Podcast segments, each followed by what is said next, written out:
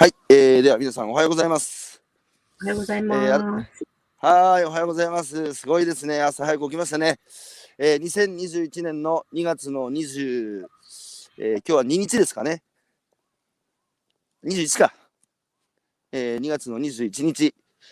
えー、今日の、えーゲストはですね、すごいですよ。もうフレッシュな、今までで一番若いゲストですけれども、えー高校生が伝える福島食べる通信の、えー編集部の、えー現役のメンバーと、それからあー OBG、o OB かな、えーの方に、えー OB のメンバーにもご参加いただいて、えーお話を伺っていきたいと思います。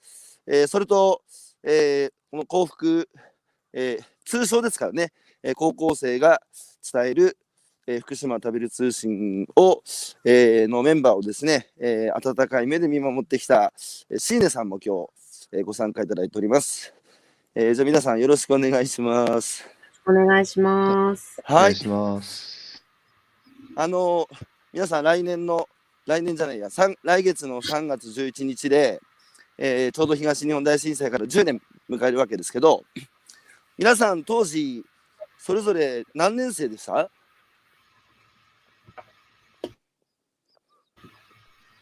と僕は、えっ、と、小学校1年生でした。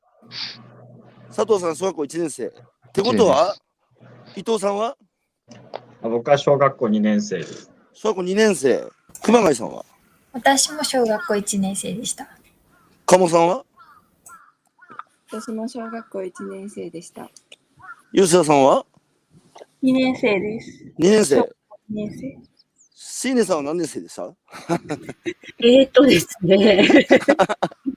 だいぶ記憶が忘れてきました。いやーみんな小学校に入りたてだったんだね。そうですかそうですか。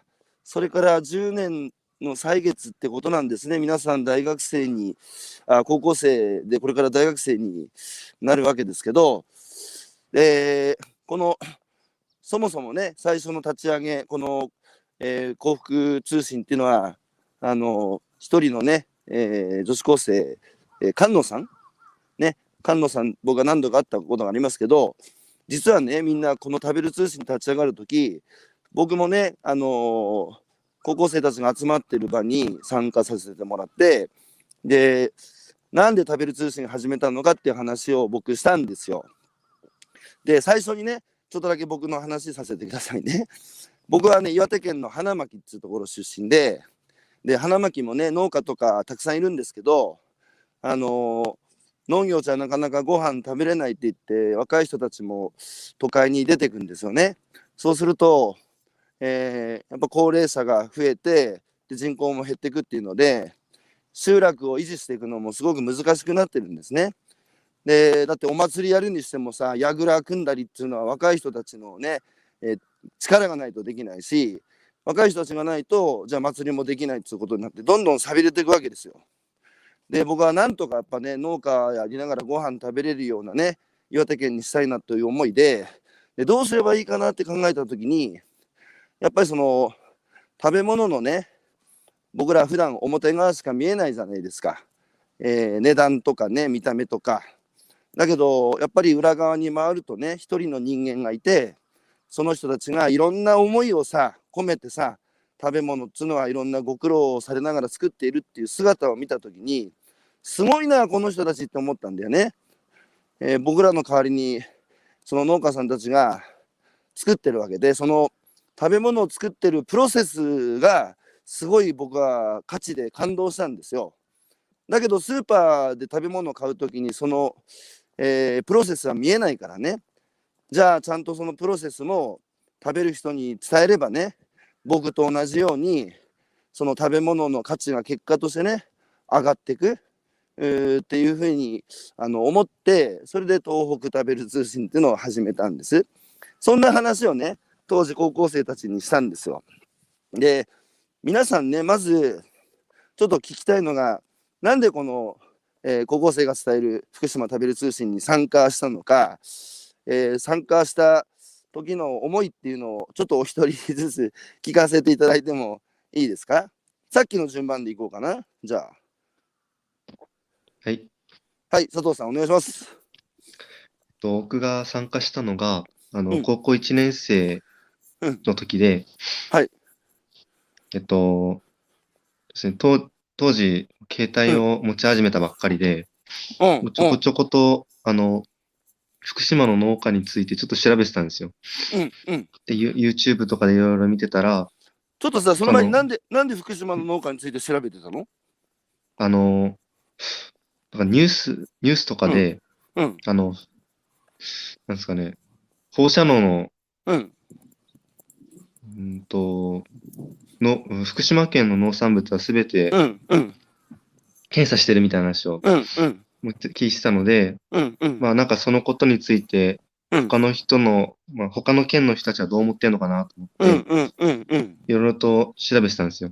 うん、うん、で、それ YouTube 開いてたら、たまたまあの、福島県の農産物は、うん、果たして対あの安全なのかみたいな、そういうトピックがあったんですね。うん、うん、で、それを見てみて、この、うんなんですかね。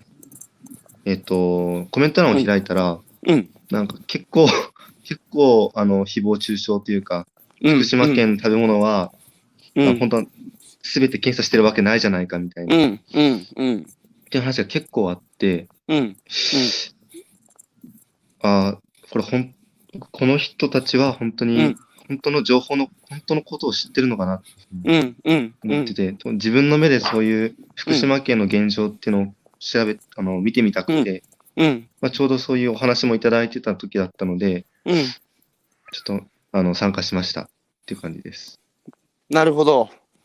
あの、そうか。あの、そののの福島の農業をやってる人たちに対するいろんな声が、まあ、あの、聞くに耐えないような声もあったでしょう。だけど、本当に、本当にどうなってんだと、福島の農業、あるいは農家、食べ物、自分の目でちゃんと確かめたいっていう気持ちもあって、えーこの食べる通信に参加したんですね。そうです。自分で直接伝えようと。なるほどはい。うん。ありがとうございます。あの、その結果、入ってみてさ、あの、実際に YouTube とかさ、いろんな人たちが今情報発信できる時代だけど、自分が情報を発信する側にもあって、はいその食べる通信を経験して、何か気づいたことっていうか学んだことありますか？えーっと、うん。やっぱりなんかあの、うん。だから皆さんこう、うん。うーん、なんていうんですかね。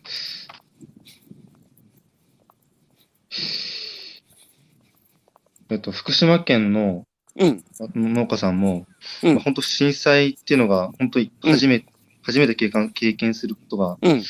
うん。なので、うん。でもそれ、えっと、まあ、福島県の農家さん自身もうん。不安だったっていう、うん。すごく不安で、それがほん、あの、県とかからはうん。安全だって言われてるけれども、それを、うん。それが果たして本当かどうかっていうのが、そ。の当当事者ですらわからない状況だったっていうのが、うんあなんか、あの、いや、本当そう、そういうことがあるのかなっていうふうに、うん。個人的に思ってて。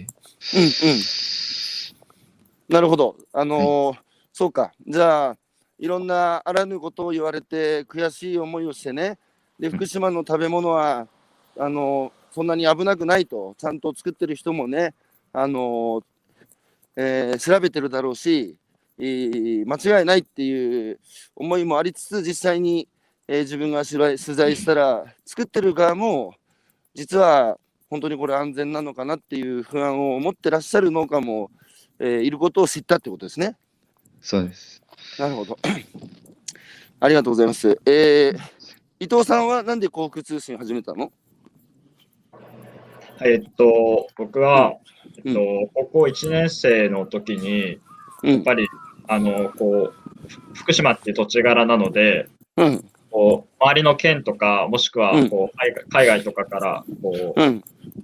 おと訪れるというか、学びに訪れる方が結うん。構いらっしゃって、そういった人たちとこう交流するとか、うんこう自分たちがこう伝えるみたいなその活動にけ結構参加していたんですけど、やっうん。うん。ぱりその時に、こう、福島、自分は福島で結構もう、その時はやっぱり15年とか生まれ育ってきて、まあ、震災も自分で経験して、うん。やっぱり、こう、ある程度、こう、やっぱり話せることはあるかなっていうふうに思っていたんですけど、はい。はい。やっぱりその時にこう、漠然とこう何を伝えたらいいかとか、うんやっぱ自分がな、何を知ってるかとか、うん。うんいっ。たところで、なんか、思ったより、自分が思ってるより、うんこう知らないことが多いなっていうのうにん。気づかされて、うん。で、その時たまたま、こう、同じ活動してた先輩が、うんこの、タブレ通信の先輩で。そういった活動、こういう活動をしてるんですっていうようう。なん紹介をされてて、うん。で、まあ自分もそこに参加して、やはりこう福島についてもっと知りたいっていうふうに思ったのがきっかけです。なるほど。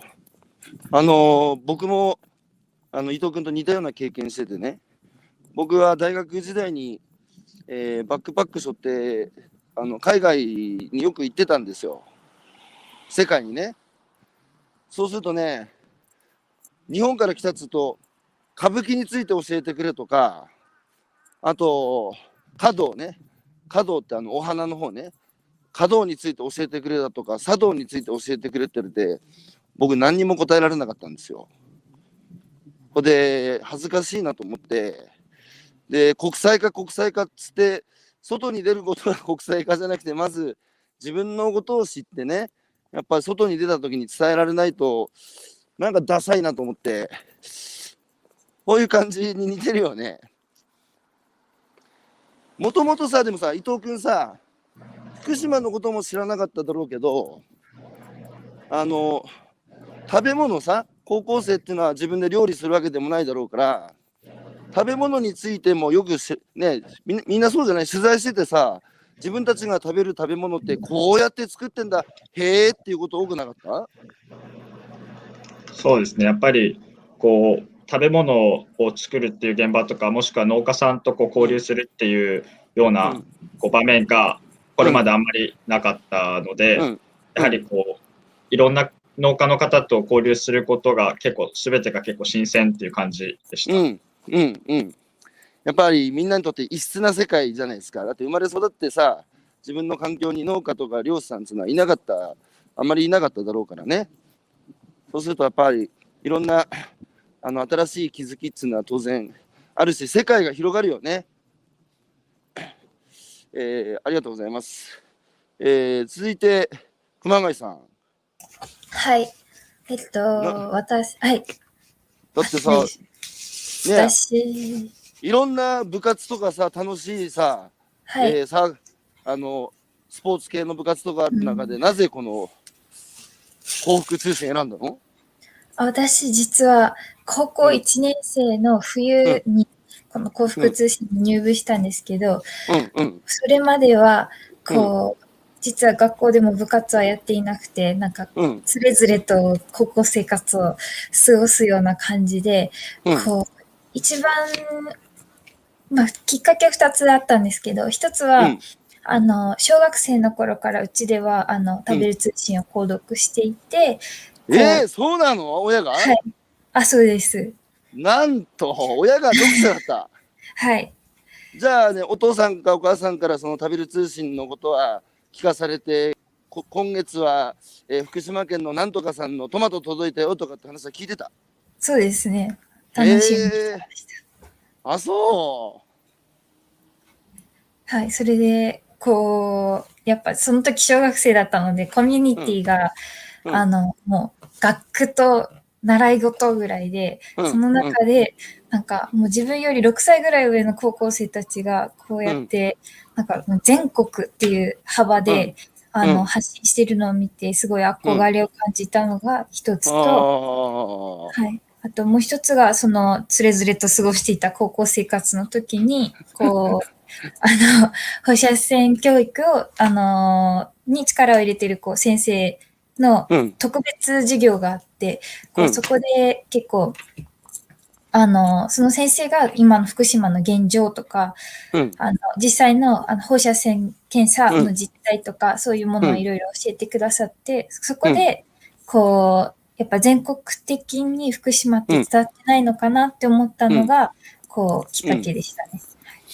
しかし、つれづれとっていう表現をする高校生もびっくりしましたけど、あの、その子供、小学校の時に幸福通信が届いた時の食卓っていうのは会話とかやっぱりいつもの会話と違ってた？あ、そうですね。やっぱり、こう、うん。福島県産品の中でも普段食べないものがあったりするので、うん。あの、結構、弾みますね。あと、その高校生がどんなことを考えてたのかとか、うん。はい、そうでした。なるほど。しかしやっぱり皆さん共通してるのはその伝えるっていうその佐藤さんの場合ちゃんと伝えろよって YouTube 見てね。あの正確じゃねえじゃねえかってそういう気持ちで入ってみたらいや実態っつうのは生産者の側もねあの不安になりながら生産してたっていうそのことをどう発信すればいいんだっていうことに戸惑ったこともあるだろうしね。お二人熊谷さんも伊藤さんもやっぱりその伝える？あの伝えるって難しいでしょ、まあ、まさに名前通りだね、えー高校生が伝える福島食べる通信、えー伝えるっていうのは一つ今日ポイントになってきそうですけど、えー続いて、えー吉田さんはなんで幸福通信に入ったんですか？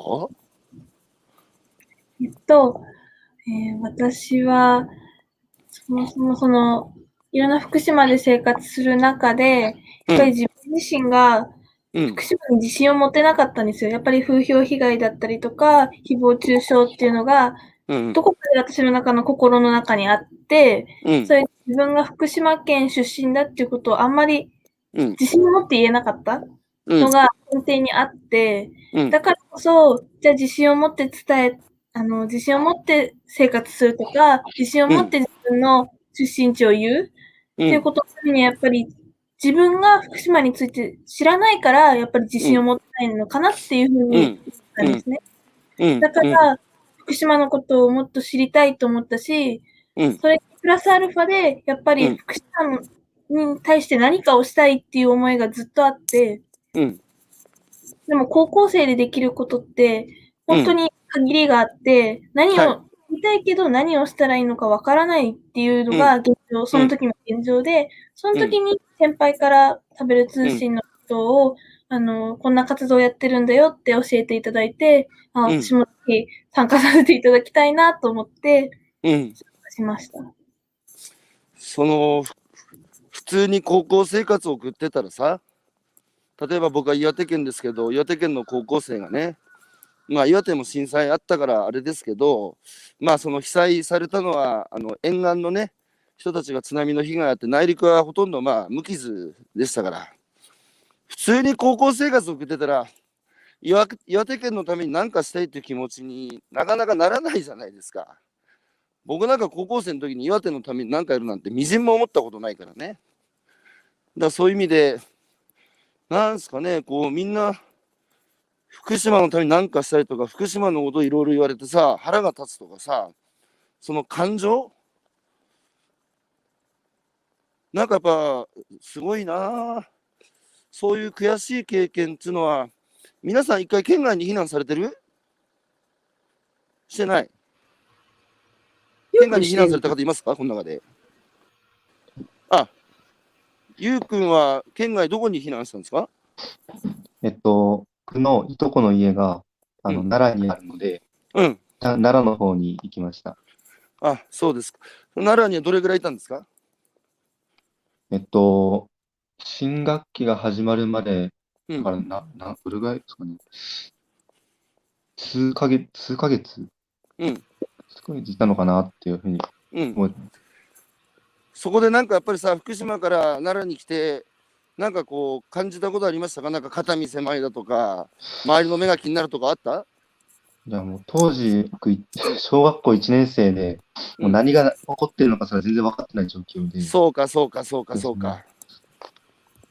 何が起こってるか分かんないような状況だよね。そうですねうん。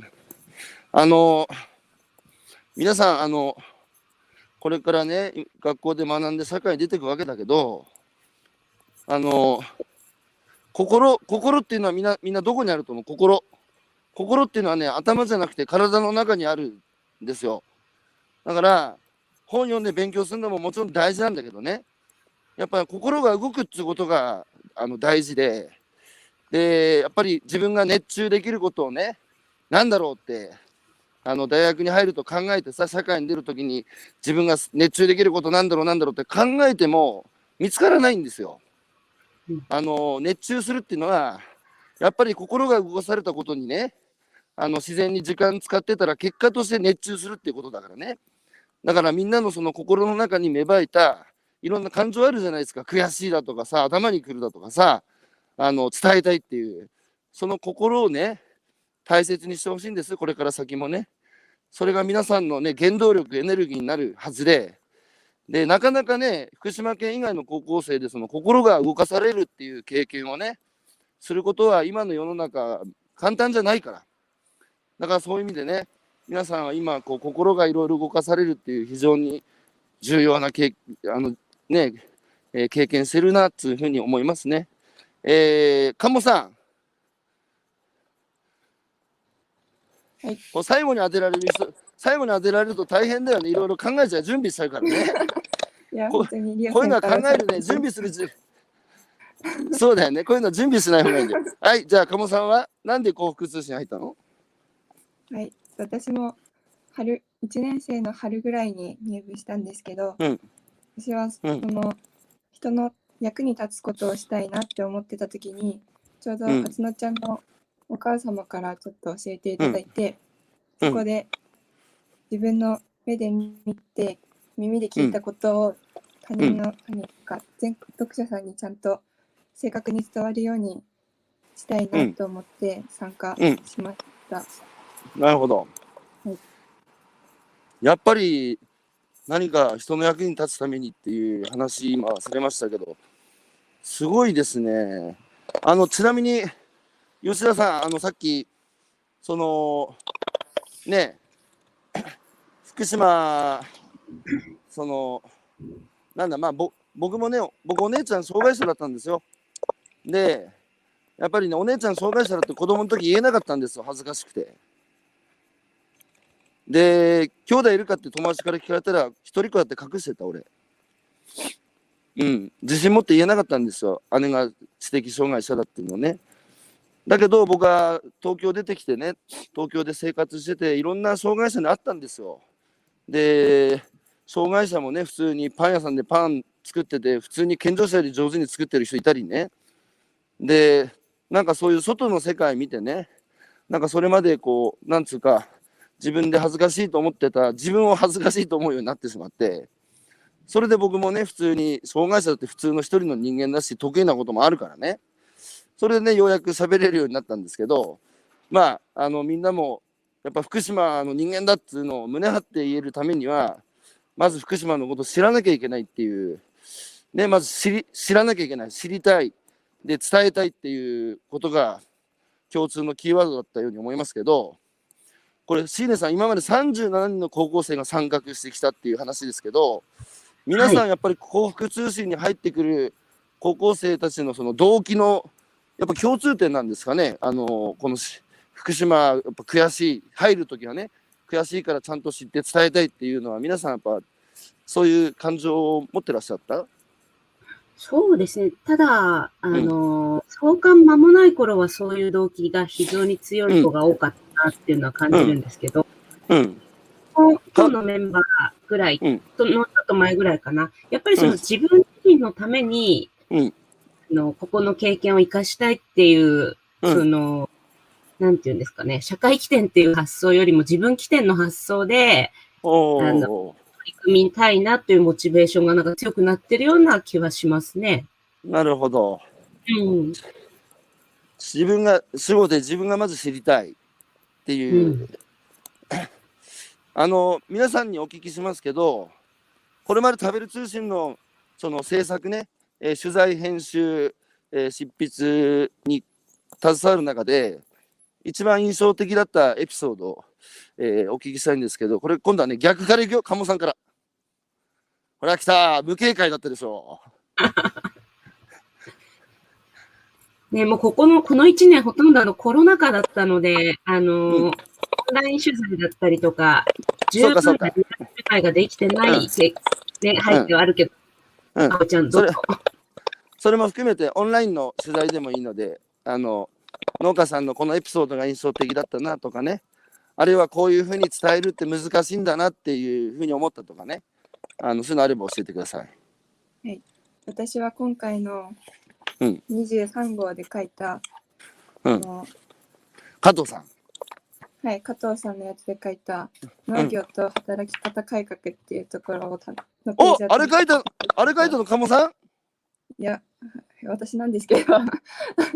読んだよ。うん。いや、ほとんどシーネさんに直してもらってるんですけど。そんなことない。そんなことないよ。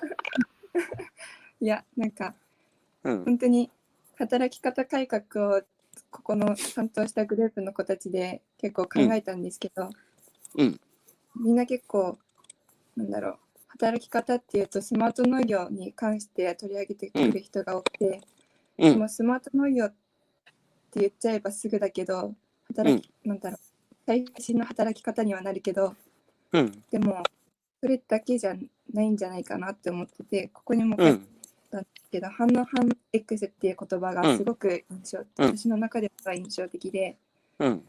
農業しながらまた何か自分の好きなことをするっていう、うんそういう働き方もあるんだなって思って、うんうんなんか、そこに一番、こう、加藤さんたちから学んだっていうか、うんそ。こが一番印象に残っています。うん。自分の担当したページっていうこともあって。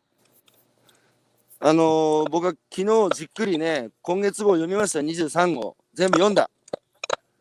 あのー反応反 X の塩見さんってね、実は僕、今からね、えー、20, 20何年前にね、塩見さんがまさに反応反 X っていう本を書いて世の中に出したときに、僕、彼の京都府の綾部まで取材に行ったんです、あの人のことを。で、当時僕は新聞記者、それこそね、伝える仕事がしたくてね、新聞記者目指してたんだけど、なかなか新聞社に入社できなくてね、それでアルバイトで、あのある雑誌のあの執筆のお手伝いをさせてもらってる時に、この本こ書いたやつに取材に行ってこいって言われてさ、で、俺も舞い上がっちゃって、取材行ってんですかっつって、ほんで、塩見さんのところに行ってね、聞いてきたんですよ、反応反 X。で、当時はね、世の中に反応反 X なんて誰も知らないっつうか、その農業なめんじゃねえよとか、そんな話ばっかりだったんだけどね、二十何年経ってさ、今反応反 X を口にするね、反応反 X 的な生き方を目指している若い人たちがやっぱ非常に増えてきて、で、鴨さんもさ、ね、あの図が分かりやすかったよ。そのこれまでの兼業農家っつうのはなるほど農業を起点としながらもそこから脱却していく意味でね、あの収入を確保するために他の仕事をする。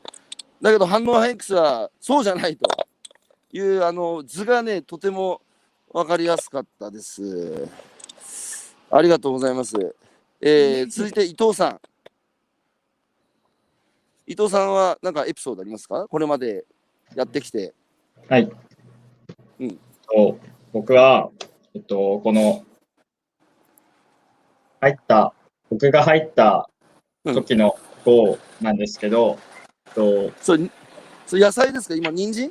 人参です。人参。うん、うん、うん。人参農家さんを取材した時なんですけど、まあ僕はこの号から入ったっていうこともあって、やっぱりこう、全然何も知らないような状況の中で取材に行かせてもらったんですけど、うん、やっぱり、あの、この、この号の中で2人の農家さんを取材してて、うん、1人は人参農家さんで、うん。もう1人は、えっと、椎茸農家さんだったんですけれども、うん。やっぱりこう、まあ、同じ日にあのお二人に取材に伺ったんですけど、うん、こう全然、なんていうか、それぞれのその農家さんによって、こう、うん。まあの、農業のやり方っていうか、農業に対する気持ちっていうか、うん。こう、まあ、それが、こうなんていうか、農業の色っていうか、自分なりの色とかだとも思うんですけど、うん。そういったところが、やっぱり全然違うなっていうのに気がついて、うん。まあなんか、たただ一つに農業って言っても、その農家さんな、その、その人なりのこだわりとか、その人なりの農家に、あ農業に対する気持ちとか、そういったものが、やはり、その人によって全然違うなっていううん。ところを、あうん。の実感して、まあ、入って間もない頃だったので、うんそういったところに結構ショックを受けて、うん。やっぱり、まあ、先ほどもおっしゃられてたように、こう、うん。ただ、ただその作物っていうことじゃなくて、その裏側の、うん。その農業っていうプロセスのところ、そして農家さんっていう、その一人の人が作ってるっていう、うんそういうところに、やっぱり、こう、惹かれたっていうか、そういうところに農業の魅力を感じたっていうのが一つエピソードとしてあります。農家っつってもいろいろあるからね、一括りにできないってことですね。はい。あの、ありがとうございます。えー、またキャラクターも強烈だったんだよね、その対比が。お二人の。ああ、そうで あまりにもそうですね。真逆の性格だったので。あの、面白いよね。同じ食べ物作っててもさ、作り方も全然違うしさ、あの、ね、本当に儲かるためにやってるっていう人もいれば、やっぱ生き方としてね、この道選んだっていう人もいるし、いろいろいるんだなってことを、やっぱり知れるのも取材の醍醐味ですよね。うんえー熊谷さんは、どんなエピソードがあの印象に残ってますか？はい。私は、私自身が初めて取材した、ネギ農家のしだらさんっていう方の取材をした時が一番でした。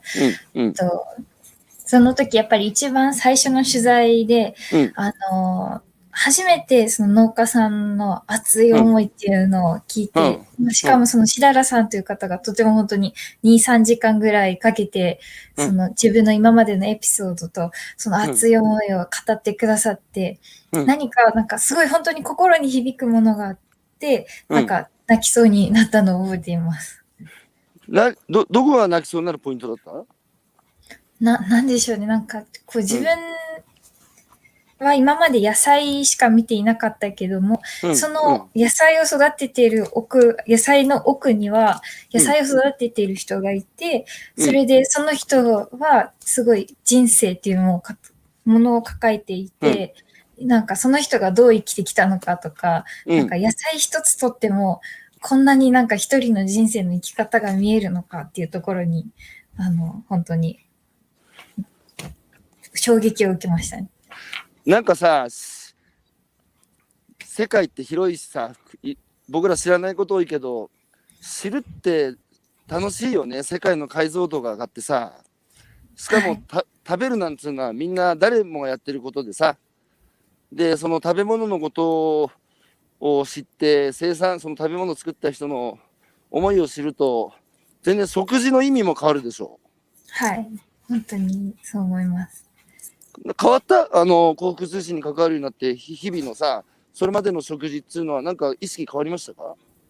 そうですね。なんか、この野菜は 誰が作ったんだろうとか、なんかどこで作ったんだろうとか、なんかその野菜の奥をちょっと想像するようになりました。あのね食べる通信の読者はね飲食店の人に面倒くさい客だって言われてるんですよ なんでかっていうとね飲食店に行くとねこここれ産地どこですかって聞いて岩手ですって言うと岩手のどこの浜ですかなんて聞かれてその度にね店員さんは厨房に聞きに行くっていう だけどこういうねどあの消費者が増えていけば飲食店も変わらざるを得なくなっていくわけですよ。ね、ちゃんと背景分かったものをね、あの仕入れないと答えられないからね、お客さんにね。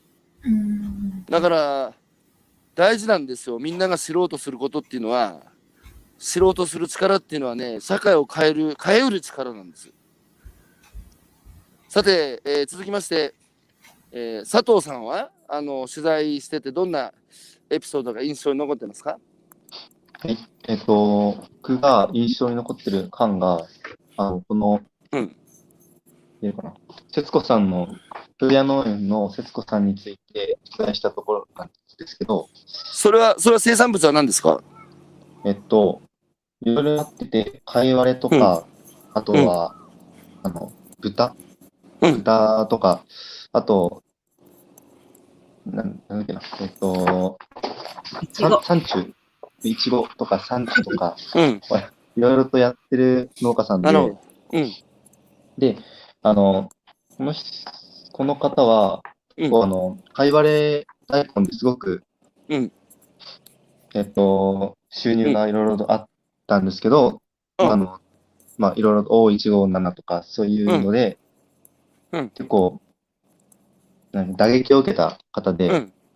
ででもそのたんびにこう、ですね、この表にある、このページにある通り、はいはいはいはい。何回もこの方結構苦労を経験してるなさってて、うんうんでその度にあの前を向いて上向かってああのうん。走り続けてるっていう、いうん。や、これすごいなと思ってて。もうん。何回もこう、いやもう絶絶望も多分経験したんじゃないかなっていうふうに思ってて、うん。その度に上を向けるってことは本当うん。にすごいことだなと思ってて、それがなんか僕の人生にも、なんかかんいける、なんですかね、うん。僕の人生にも参考になる。参考になる考え方だなっていうふうに思っています。僕もね、農家と漁師たくさん取材してきたけど、佐藤君と一緒でさ、やっぱ自分が人生を送っていく上でいろんなことあるわけですよ。その時にあの人たちのね、やっぱり姿を思い出してね、で、やっぱりいろいろ苦労してるしね、で、諦めずにそれを何度も何度も壁を乗り越えてる姿っていうのが、やっぱ力になるんでしょうね。彼らも頑張ってっから俺も頑張んなきゃいけないなって気になるしね。だから、あのやっぱりここでも知る力っていうかさ佐藤君が知ることで自分の人生の力にできるかもしれないって気づいたわけでしょすごいですねえー、吉田さんは？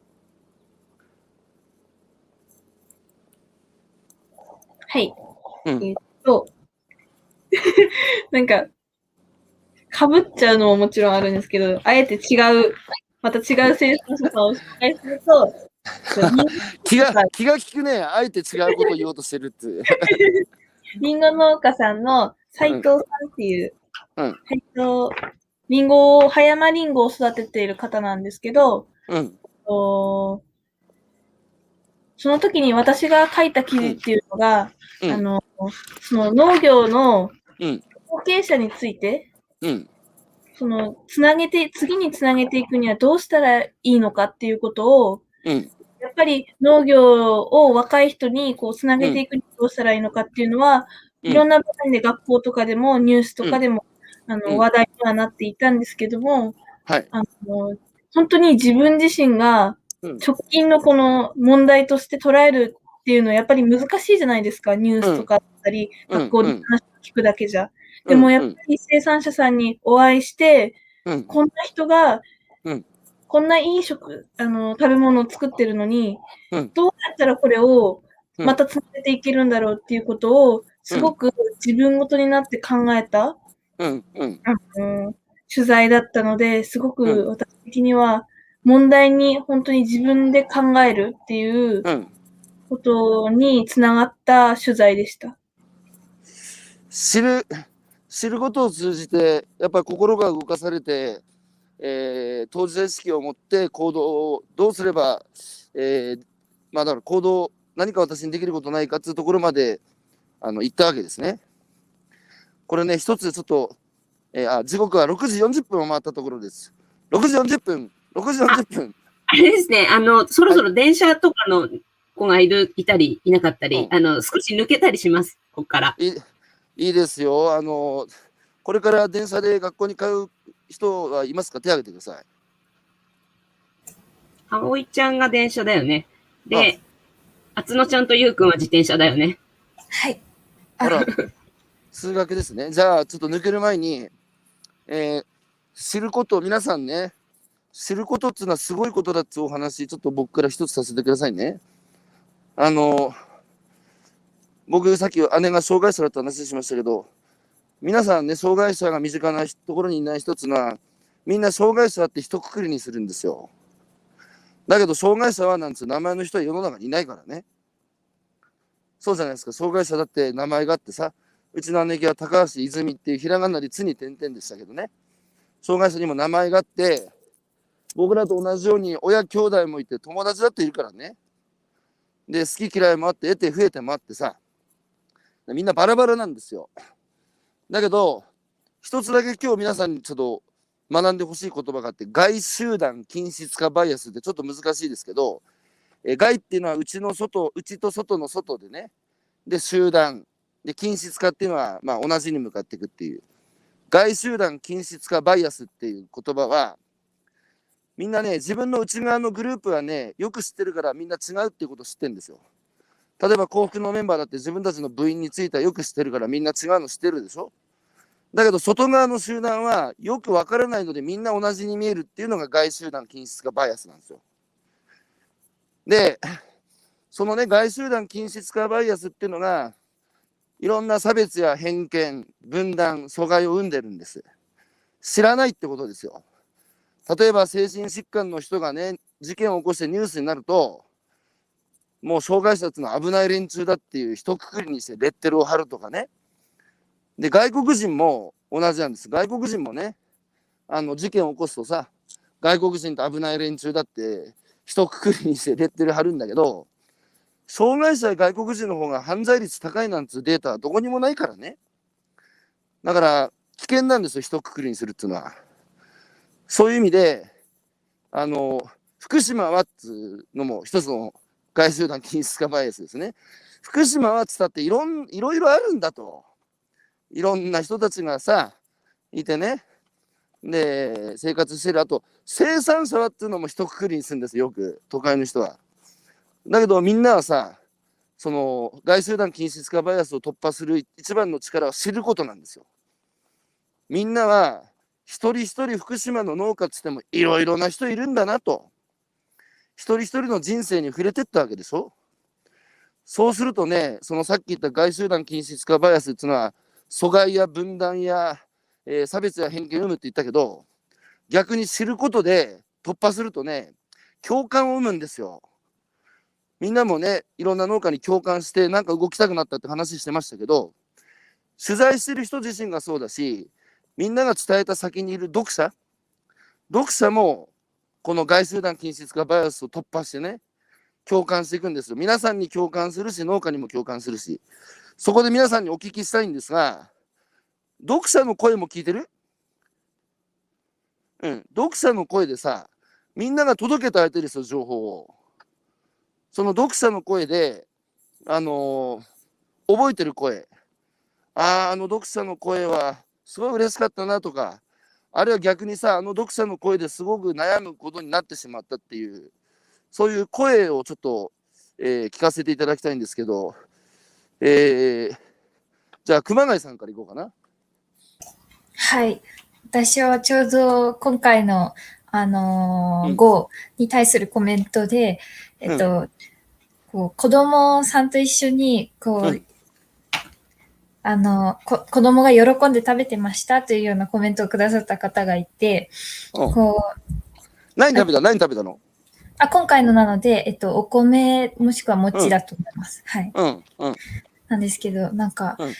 やっぱり、なんか、こう、次世次世代っていうか、うん。ここからうん。福島の食べ物っていうか、そもそもこう風評被害を受けていたことを知らない世代が出てくるっていうところでうん、こう、子供さんに、こう、その小さい頃から、うん。あの福島の食べ物にはこういう、うん。はこういうことを経験して、まあ風評被害ですね。うん。こういうことを経験して、それで今乗り越えてこういうことがあるんだよっていう、その、うん。あの、歴史っていうか、うんヒストリーを伝えるきっかけになってるんだなっていうのうんを感じて、うんなんかそのコメントが、はい、嬉し嬉しいっていうのと、そういうことを感じました。なるほど。あのーあの出来事が記憶に残ってない人たちはやっぱりね、これから大きくなってきた時に風評被害だとか知らない人たちにも伝えるえーことができてるってことですね。えー、吉田さんは？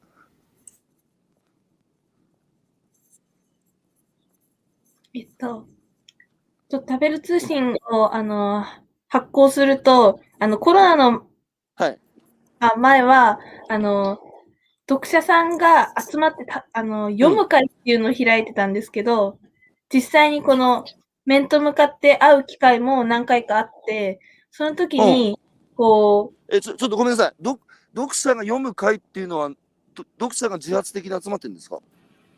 あえっと、事務局で、あれですよね、しゅあの、こちらで声掛けして、あの、車座的に、あの、あー臨読会みたいな感じです。はいはい。ダメ出すし会ごい。ことしてんね。ねでもコロナでね、だ最近できなくなっち今ゃったんはコロナでで。きないんですけど、うん前はそういうのがあって、その時にやっぱり、この、声で聞くっていうの、なんていうか、実際に聞くことうん。もすごく嬉しかったのもあるんですけど、やっぱり面と向かってなのか、やっぱり、私たちに向かって高校生が今こうやってるのがすごいとかっていうふうにうん。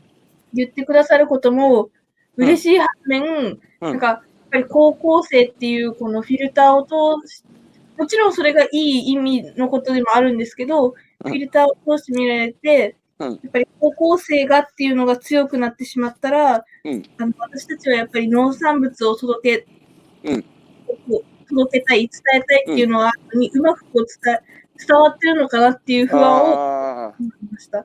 だから、あ。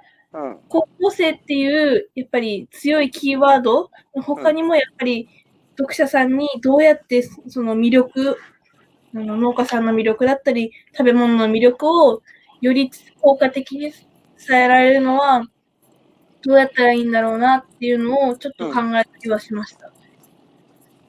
あの、今の話聞いて思ったことが2つあって、1つは、あの、盛岡に僕の友人で、あの、死体不自由でね、車椅子に乗ってる男の子いるんですよ。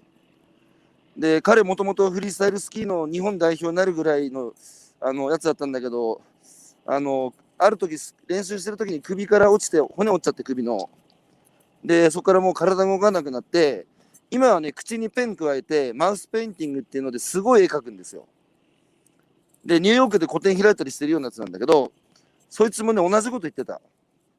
その、障害者が描いた、ね、えーそのマウスペインティングの絵っていう風に評価されるらしいんですよ。それが彼は嫌だと。すげえ絵だな。これ誰が描いたの？あ、障害者が描いたんだって順番になりたいって彼は言ったんですよ。だから、それはね、多分、みな今皆さんが言ったね、高校生が描い作ってるからすごいんじゃなくて、なんだこの食べる通信、面白いじゃないか、分かりやすいじゃないか。え高校生が作ってるのって順番になりたいっていうことだよね。あともう一つ思ったのは、その結局僕もトーク食べる通信みんなと同じように作ってきててね、やっぱ読者の声はに励まされることもあれば、自分たちができてない、気づかなかったことを気づかせてもらって厳しい声もあるんですよ。で、これって生産者と一緒だなと思ったことない？生産者もね、美味しかったって言われるとすごい嬉しいですし、あとやっぱ厳しいこと言われて自分たちの生産にフィードバックしてさ、改善を重ねるって聞いたことあるだろうけど、僕らも一緒だよね、読者の声っていうのは。いやー、すごい学びを、しかしさ、あの、あ、この、普通高校生でさ、部活とかは高校生同士が相手でしょ？だけど、この部活ある、ある意味で、この幸福通信っていう部活は、大人社会と接続してるじゃないですか。しかもさ、その、実際に皆さん事業されてるんですよ。ね、あの、雑誌を作ってそこに食べ物つけてね、それ梱包して送るっていうのは、で、しかもそれを皆さん買われてるわけだからね。幸福通信っていいくらでしたっけ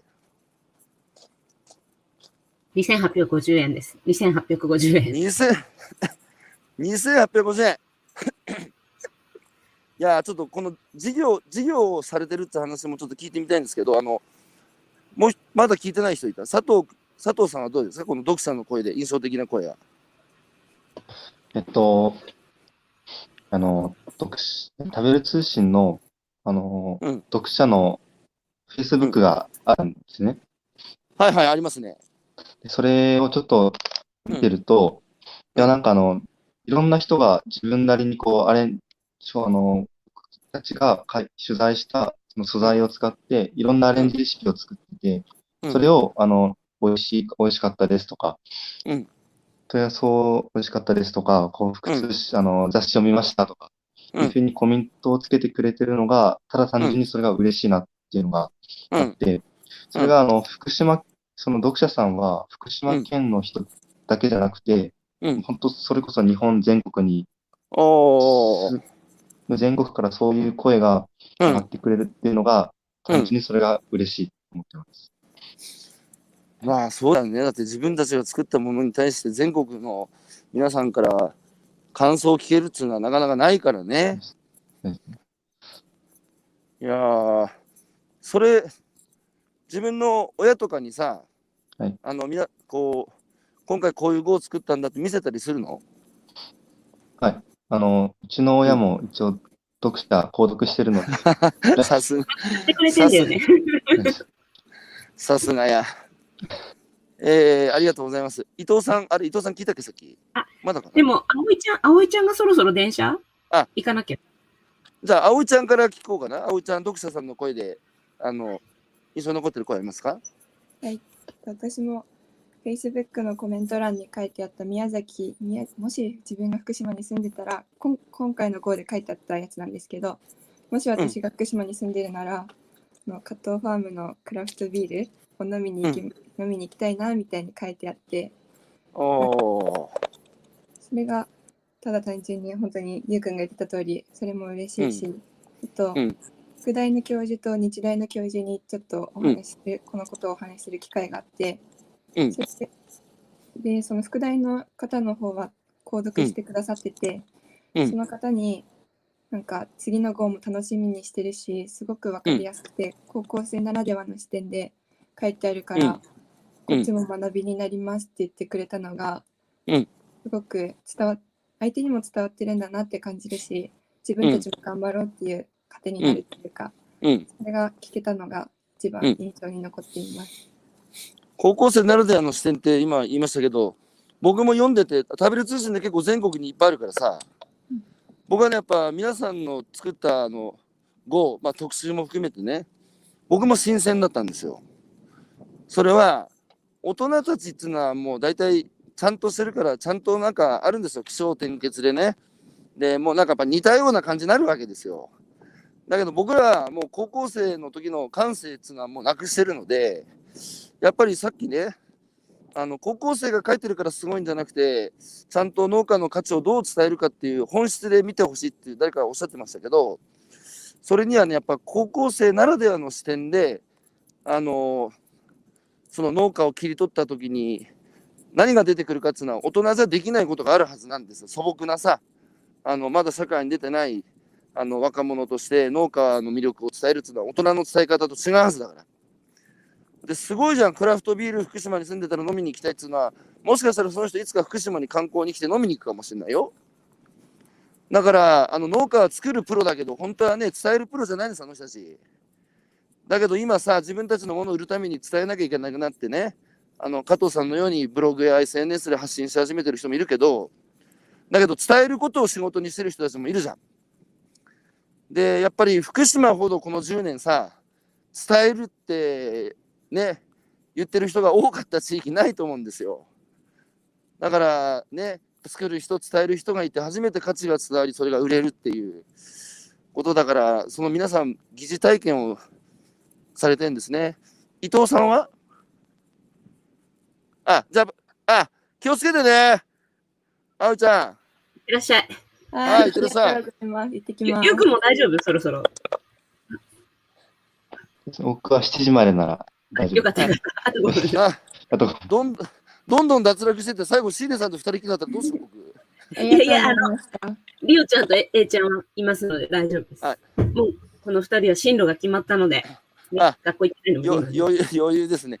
あの、どえーコメント欄にですね、えー高橋大二さんというどこかで聞いたような、聞いたようなことがある名前の人から、もう幸福幸福通信優勝で決定っていう、あの、えーコメントあと優勝されたそうですよ、皆さん。なんか戦ってたんでしたっけ、これ。いやいや、大二さんも、ね大二さんも福島へのね、思い入れがとても強い方ですから。えー、あれ、なんかゲストで誰か一人来たよ。佐藤さん。で、また入ったってことですか？はい。はい、はい。あギリギリまでね。はい、ででは、あの、読者さんからの印象的な声、えー、消費者からの声、えー、さ伊藤さん、ちょっと紹介してもらっていいでしょうか？はい。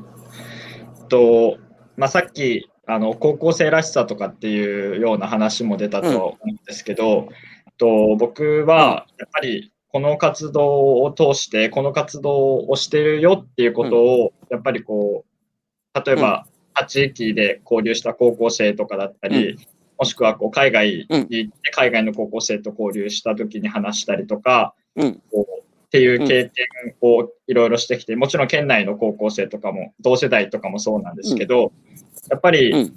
こう自分が、この自分がやってるっていうことをきっかけに、その興味を持ってくれるっていうか、うん。その高校生が伝えてるよっていうことをきっかけに興味を持ってくれる、あじゃあ。タブレ通信読んでみようかなって思ってくれる人とかもやっぱりいたりして、うん。まあ、なんていうか、こう自分っていう存在をこう媒体にして、こう、うん。なんか伝えていけるっていうか、うん。そういうところがやっぱり、あの、高校生らしさっていうのももちろんそうで、高校生がやってるから逆にその同世代の人とかは今までこう農業とかに全く興味とかなかったけど、うん。ちょっと読んでみようかなって思ってくれたりとか、うんそういうような経験が結構あったりしたので、うんそういうところが結構印象には残ってます。読者っていう目線とはちょっと離れちゃうかもしれないですいけど、やいやいやいや、したいやーいい話。したたかで戦略的ですね。高校生をむしろ武器に使うっていう。まあでも確かにさ、食べる通信の読者は全国にたくさんいますけど、ね、高校生が伝える食べる通信できたってもうそれだけでキャッチーでなんかちょっと調べちゃうよね。まあでもそれはね、本当にあの、まああとは若い人たちにも伝えられるってことなんでしょうけど、ちょっとみんなのね、周りの反応も聞きたいんだけど、友達とかさ、いるじゃん、学校にね。で、やっぱりみんなもこれまで農業とかにあんまり興味なかったのが、幸福通信でさ、取材する上で、取材していく、取材を通じて、農家のことを具体的に知ってさ、で、いろいろ伝えたくて、幸福通信で伝えてきたんだろうけど、自分の周りさ、まあ親でもいいですよ。親でも兄弟でも友達でも、やっぱり皆さんがやってることをきっかけに、こう農業とかに関心を持ったとかさ、あのそういう感じの話っていうのはありますか？どなたでも結構ですよ。はい、佐藤さん。えっと、はい。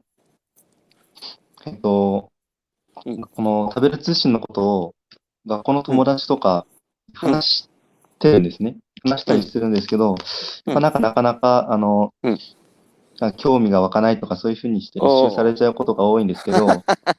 はいなんですけど、あの、僕の部活動の後輩でうん、あの、一人うん、あの、僕の話を聞いて入ってくれた人がいたんですね。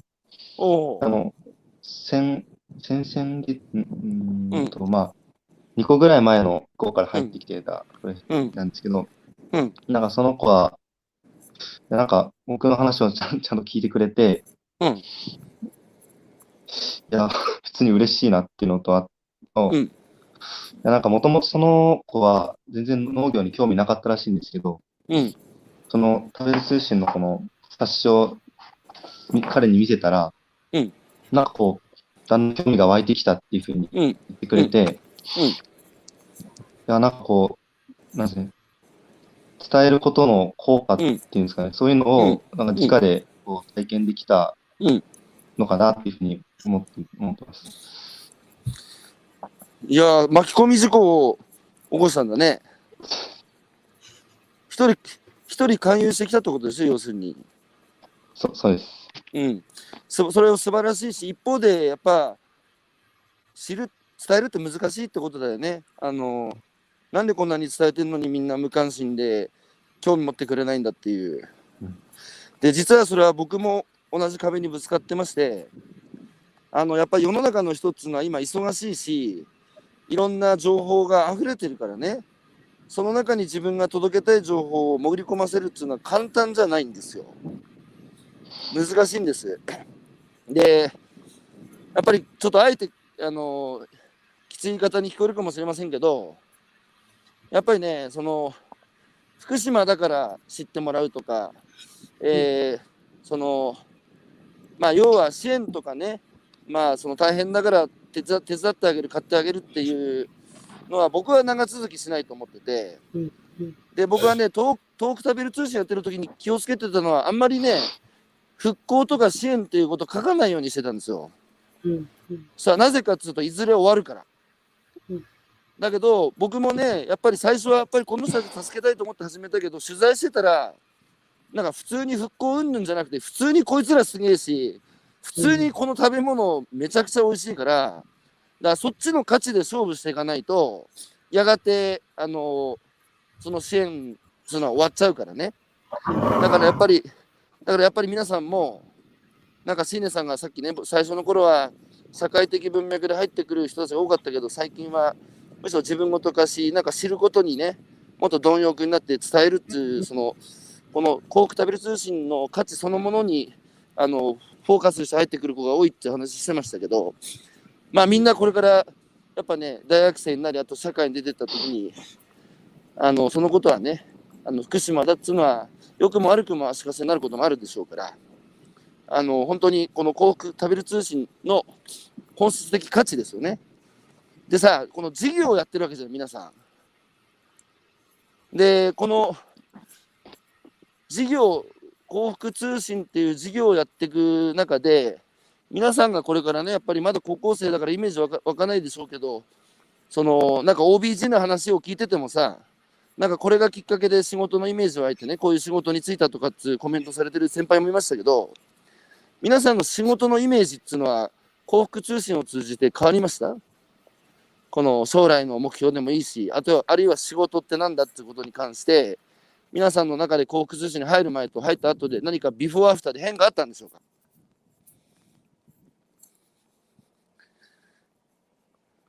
お、また佐藤君、切り込み隊長だね、君は。はい。えっと、だ幸福通信に入る前っていうのが、うん。あの仕事っていうのはなんかこう、なんですかね、生きるために必要なものみたいな、うん。意味があったんです。生きるためにお金を稼いで、うん。で、あの、まあそのお金で生活していくみたいな、そういう意味イメージがあったんですけど、うんうん。でなんかあの、そんなこう実際そう、取材とかいろいろしてみて、うん。なんか、自分の、なんですかね、仕事は普通に面白いなっていうふうに感じるようになって、うんなんかこう、うん自分の知らないことが、うん。あの、もう知れるみたいな。うん。自分の、あうん。思ってもみなかったところが、うん。まあ、つまり視野が広がるみたいな、うん。そういうふうな感覚にだんだんなってきてる、なってきてます。なるほど。しわ じゃあ、あれですね、あの、こう言っちゃなんですけど、幸福通信始める前の仕事のイメージは、なんか、食うためにね、生きるためにはお金が必要だから、そのお金を稼ぐ手段としての仕事、だからそこに面白いも何もへったくれもないっていう、そういうイメージだったってことですよね。まあ、そんな感じです。だけど、だけど、幸福通信始めたら、そのやっぱり知らないことを仕事を通じて知っていく。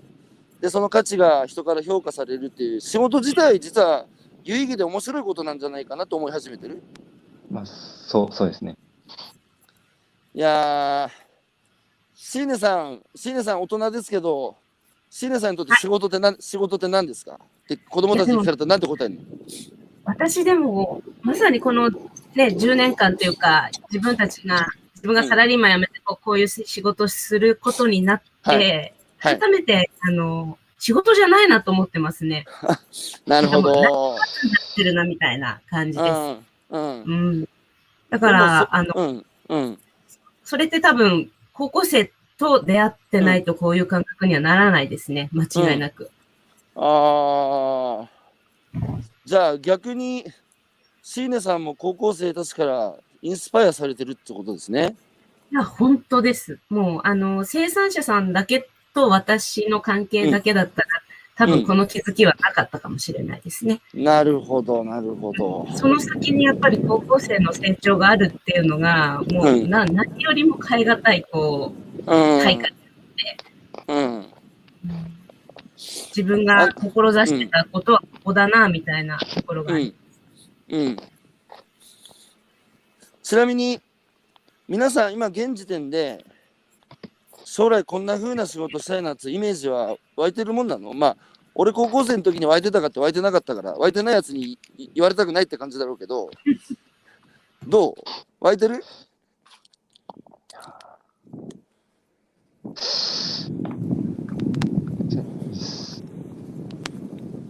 ゆうくん、どうぞ。はいあ、えっと、とあの、ラスト、その質問でラストに。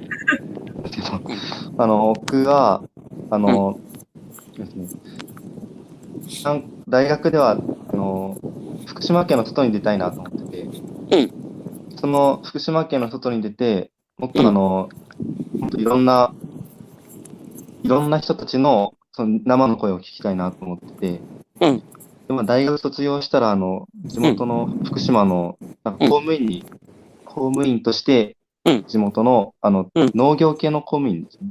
うん。っていうのに、こう、地元として地元の貢献をしたいなっていうふうに考えてます。農業系の公務員っていうのは、あの、県庁とか市役所入って農政部に入るとか、あるいは農ああ農業、あ、そういう感じ？そんな感じです。あーもし幸福通信やってなかったら、そのはい。農業分野に進みたいと思いましたか、いや、いや、幸福心ですね。全然、入る前は農業、うん農業って本当なんかつ土をいじってるみたいな、そういうイメージしかなくて、うん全然そういう、その熱い人がいるとか、そういうなんかその農業っていううん。職業に誇りを持っ、うん誇りを持ってるというかもう、もうそういう、なんですかね、意識高くやってる人っていうのは、少ないんじゃないかなっていうふうに思ってたんですよ。失礼なんですけど。まさに、いやだからまさに佐藤君も外集団禁止化バイアスの罠にはまってたんですよ。そうそうですね。農家っつうのはこうだっていう。うんだけど、だって君たちもさ、今時の高校生はって一括りにされたら嫌な気分するんだろ？そうです。うるせえこの野郎って高校生だっていろいろあるんだって思うじゃん。はいだけどね、俺もね、昔ね、今時の若者はって大人から言われるのはすごい嫌だったんだけど、でもね、今、今時の若者はって俺言っちゃうんですよ。もうね。それ私言いますもん。言います、今い。やでもね、本当、だからすごいんですよ、このやっぱり知る力っていうのはね。あのだってみあな佐藤さんのイメージが変わったわけじゃない、農家に対する。うんで、あとさ、みんなに一つ、もう一つ考えてもらいたいのがね、これ、今日答え出ないだろうから、宿題にしたいんだけど、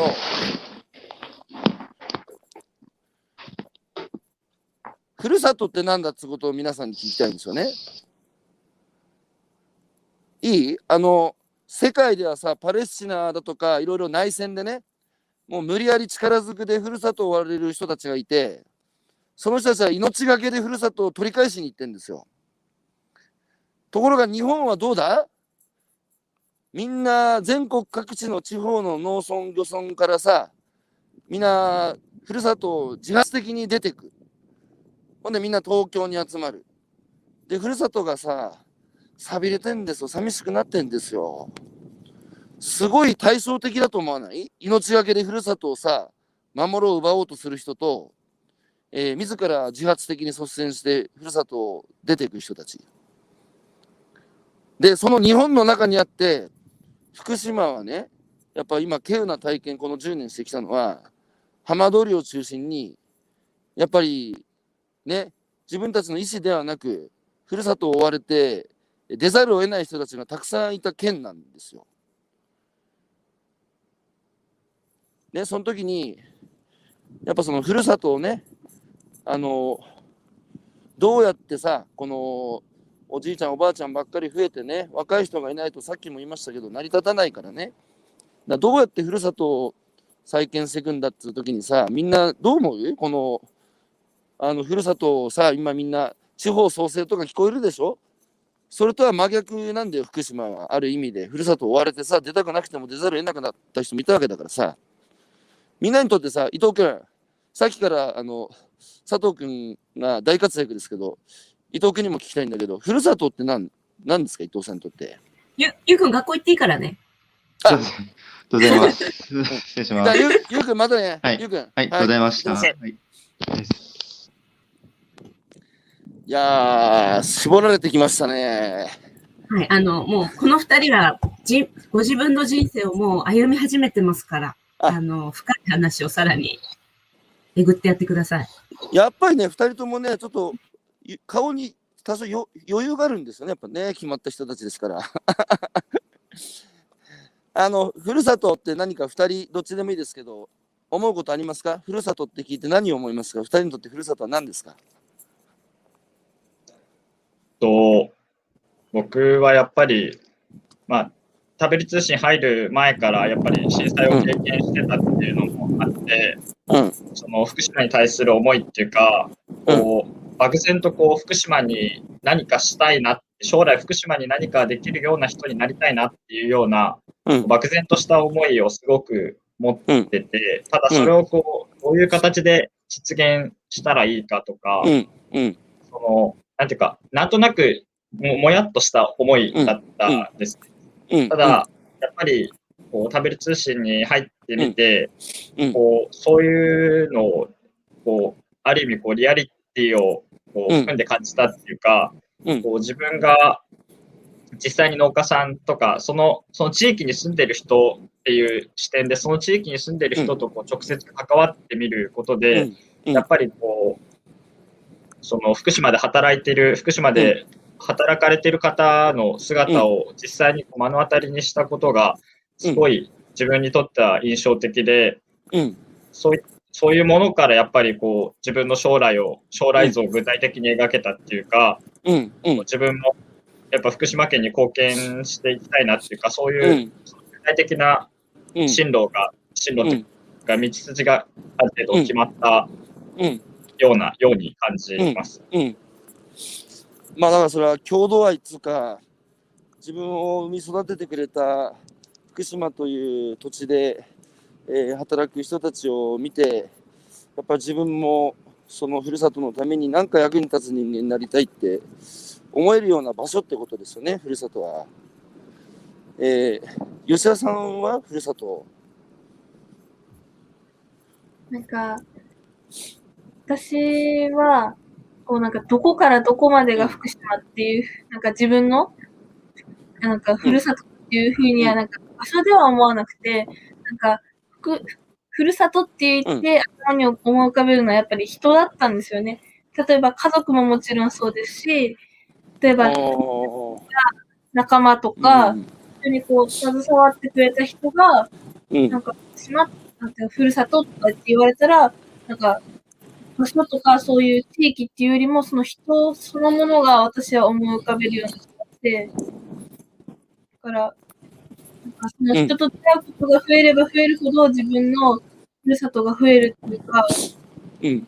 なっていくような感じがして、うん。それなんか、人そのものがふるさとなのかなっていうふうには思います。うん。うん。なるほど。いやー、いいこと言うね。ふるさとっつうのは、具体的な場所とか土地じゃなくて、その、関わる人との、まあ、思い出だったり、えーその、その関わりそのものが、ふるさとっつう意味では、今、福島に住んでない人でも、えー福島の人たちと今でもつながって福島に思いを馳せて生きてればそれはその人はふるさとを失ってないってことですね。なるほど。そうか、それがでもやっぱ関係人口っていうことなんだよな。かシーネさんにも聞いてみたいんだけどさ、シーネさん、僕やっぱ最近ふるさとって何だってすごい考えるんですよ。シーネさん、シーネさんにとってふるさとって何ですか？ふるさと、私も何かぜ全力で多分飛び込みたい場所ですね。なんかこう苦しんでる時とか、うん。あの迷ってる時とか、うん。そう自分側の事情じゃなくて、そちら側がうん。大変な時であったりとか、うん。うん。そういう時でもこう、な、何のこう駆け引きなく、うん。すべて置いていけますっていうようなうんと。ころであるかなと思いますね。まあそれは多分さっきリオちゃんが言ってくれたように人っていうことに尽きるんだと思うんですけど、うん。おそらくあの、幸福の読者さんってもう私と同じ感覚で、うんもう親のような目で、あの、うんこの子たちを守ってくださってる方が多くって、うん。あの、なんかこう、ちょっとこう、ふるさとの疑似体験というか、うん。まあその、生産者さんという存在もそうですし、この子たちの成長っていうことも含めて、なんかこう、あったかい気持ちにななるというか、ほっこりするというか、うん。あの、何かこう熱いものを受け止めてくれ、くださったりとか、うん。うん。私にとって多分、ふるさとってそういうこう感情の揺さぶりみたいなものがやっぱ常に、あのある場所だと思ってるんですよね。うん。うん。うん。それは10年間変わってないし、もしかしたら42年間変わってないのかなっていう気もします。うん。うん。うん。うん。多分出会った、今まで出会った大人とか、その地域の人たちっていうところにもうん。大きな影響があったなぁと、うん。から受けた影響があったでしょうね。はいなるほど。まあだからそうすると、あの、一応ね、18までそ生まれ育ったふるさとっていうのは、ところっていうのは、いろいろ自分のために起こってくれた人や、あるいは時間かけて、えー何か教えてくれた人だとか、えー優しく手を差し伸べてくれた人だとか、そういう人との関わりが一番濃いところが自分が生まれ育った地域ってことになりますよね。うん、そうですね。あの、吉田さんと伊藤さんはさ、僕のこと知ってた？あの、以前、福島にいらっしゃった時に、お講演会行かせてもいただいたんですけど、一昨年なです。うん。そうか。俺、郡山か、それ。いや、福島市です。で。青瀬か、なんか、あ、ホラッセでか。ああ。それ聞いたとき、どう思いました？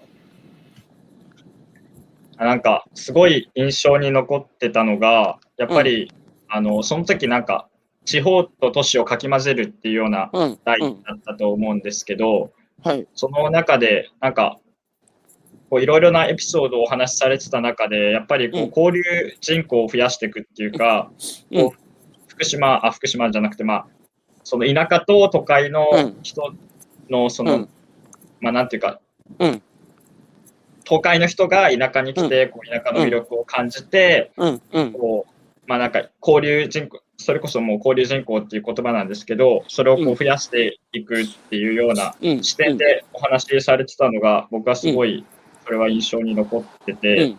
ういうところをこう増やしていけるようなうん、その、まあ、活動であったりとか、もしくは、こう、そういうことを意識しながら活動していきたいなっていうふうに、その時に思ったのを、すごく覚えてます。なるほど。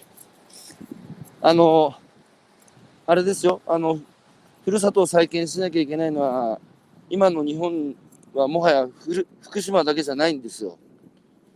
全国各地がふるさとをやっぱりあの再生しなきゃいけないんですよ、今。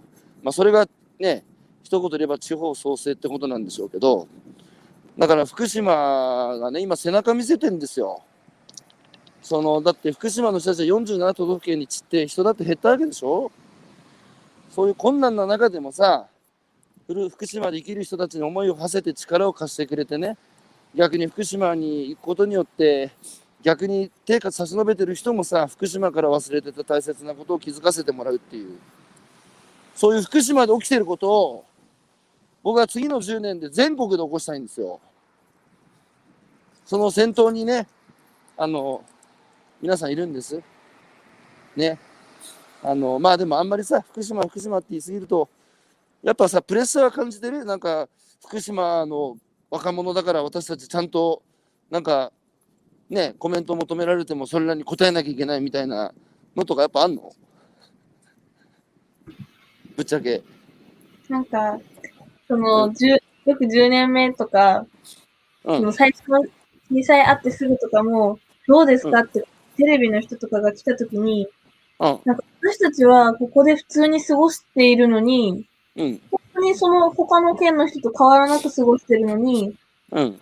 なんか、普通の感情しか出てこないじゃないですか。ああ、ああ、普通の人が、うん、レッテルだったりだとか、うん。フィルターだったり、いろんな頭の中での自分の考えで福島をやっぱり見てるから、うん特。別な感情が出てくるんじゃないかとか、もちろんそれは、はありますよ。けど、はいはい。こんなに、なんか本当に普通の人と変わらない生活を今まで はい。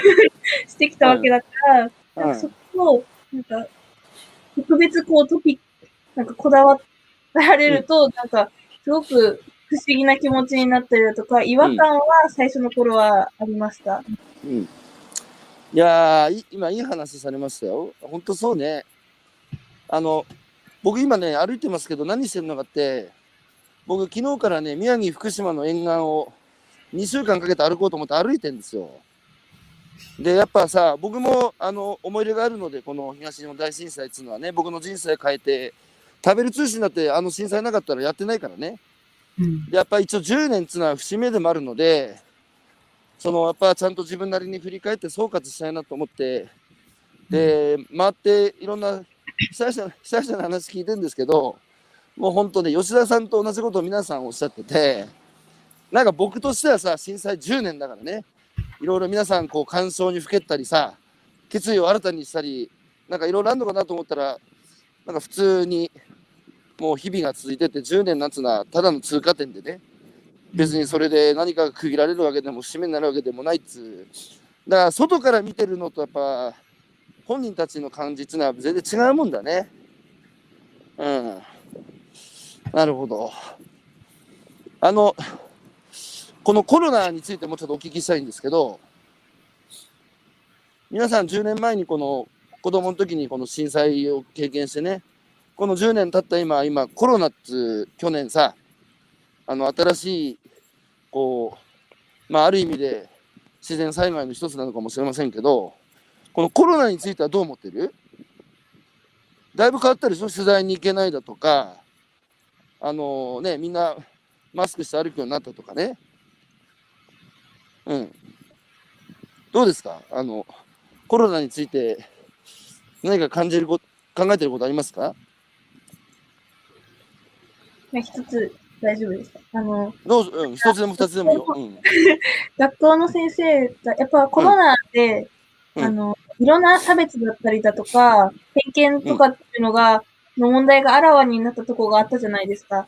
例えば、県外から県内に来た人への、ああの、あ、んなはいはいはいに落書きされただとか、あの、張り紙がされただとか、やっぱいろんなそういう差別とか、そういう嫌がらせだとかっていうのがあって、うん。10年前にもやっぱり、あの、福島にも偏見っていうのがすごくた時期だったじゃないですか。うんうんで、それで先生、私の日本史の先生が、うん。だから福島はそういう10年前に、そういう差別とか、そういう辛い思いをしたからこそ、うん。あの、コロナっていうこういう辛い時期の中でも、そういう差別や偏見には、うん。断固してこう対応する、ダメだと、うん。しっかりと持てるようなうん権利でありたい、うん。そういうことをきっかけに考えられる人にな,、うん。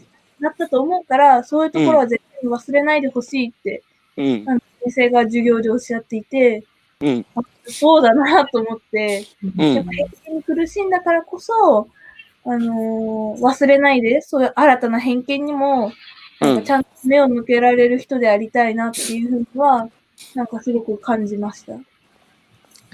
その先生いいこと言うな。まあでもやっぱさ当事者にならないとわからないことってあるじゃん。だから僕の知ってる福島のね若い人たちまあ20代かな？あと30代？あの震災後ね水俣に行ったりねうん。あるいは広島の人とつながったり沖縄の人にあの会いに行ったりする若い人たちいたんですよ。それはやっぱり沖縄は、まあ、戦争っていうのがあって今今基地があるじゃないですか。うんで広島もねあの原爆落とされてで水俣水俣病っていうのがあってねそれまで人事だったって福島のその若い子たちが。だけど自分たちも同じ境遇にねある種置かれた時に初めてね共感できたってその昔のね広島やあの熊本や水俣や沖縄の人たちの気持ちが少し分かったって言ってね。で過去に学びに行くってね言ってたんですよ。だからまさにねそうだね今回のコロナっていうのはひどかったですね。うんあの僕も全国回ってますけど田舎の光と影じゃないですけど田舎はコロナより人の方が怖いっていう。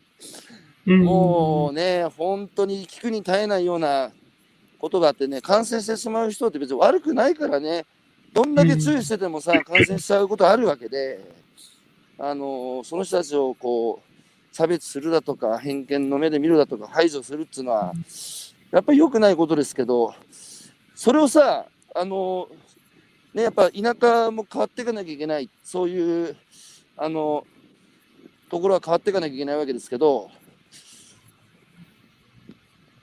この食べる通信で得た経験、あるいは福島の人間として、そういう目にさらされてきてね、だけどそれを突破するために皆さん食べる通信やってるってことなんでしょうけど、その、あ、伊藤さん、ちょっとまずコロナで伊藤さんは感じることありますか？えっと、僕は、えっと、まあ、あの、医師になりたいなっていうふうにずっと思ってて、石い医者です、医者。あ、医者ね。びびっくりした、哲学的なこと言うなかった。石になりたいって言った医者か、医者、はい。はい、医者になりたいなってずっと思ってて、うん。あそれもこう福島の地域医療っていうか過疎地域とかの医療とかに関われるような医者になりたいなっていうふうにあの、まあ、考えててでそれその中でこう3年生になった高校3年生の最初にうんコロナになってコロナのこうこのような状況になって、はい。まあもちろんこう医療に従事する人とかのこう、うん。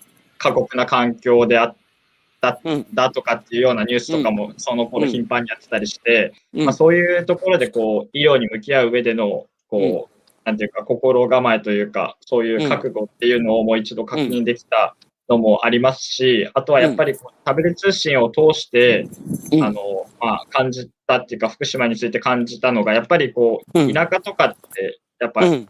こう良くも悪くもこう内部のコミュニティがすごい発達していて、うん。うん。そういったところで、やっぱさっきも言ったように、こう差別とかの問題が生まれると、うん。すごい、そういうことが広まりやすいのも、やっぱりこう田舎であったりとか、かなっていうようなうん考えもあったりして、うん。こういったところでこう自分がどういうふうに、こう今後もし自分があの将来医師になって、うん。えーこういった状況がまた起こったときに、こう自分はどういうふうにこう医者、そのちちゃんとした知識を持ったものとして、どういうふうに行動できるのかなっていうのをすごい考えさせられます。いやー、すごい経験をしてますね。しかし、なるほどな。おじさんも勉強になるな。まあ、あれですよね、あの、結構この1年、編集部も活動がだいぶ制限されてしまって、うん、うん。私自身がやっぱり福島になかなか行けなくなってしまったっていうことと、はいはいはい。その、どうしようかな、継続していくのし,、しんどいなって思っそうた。だよね、そうだよね、そうだよね。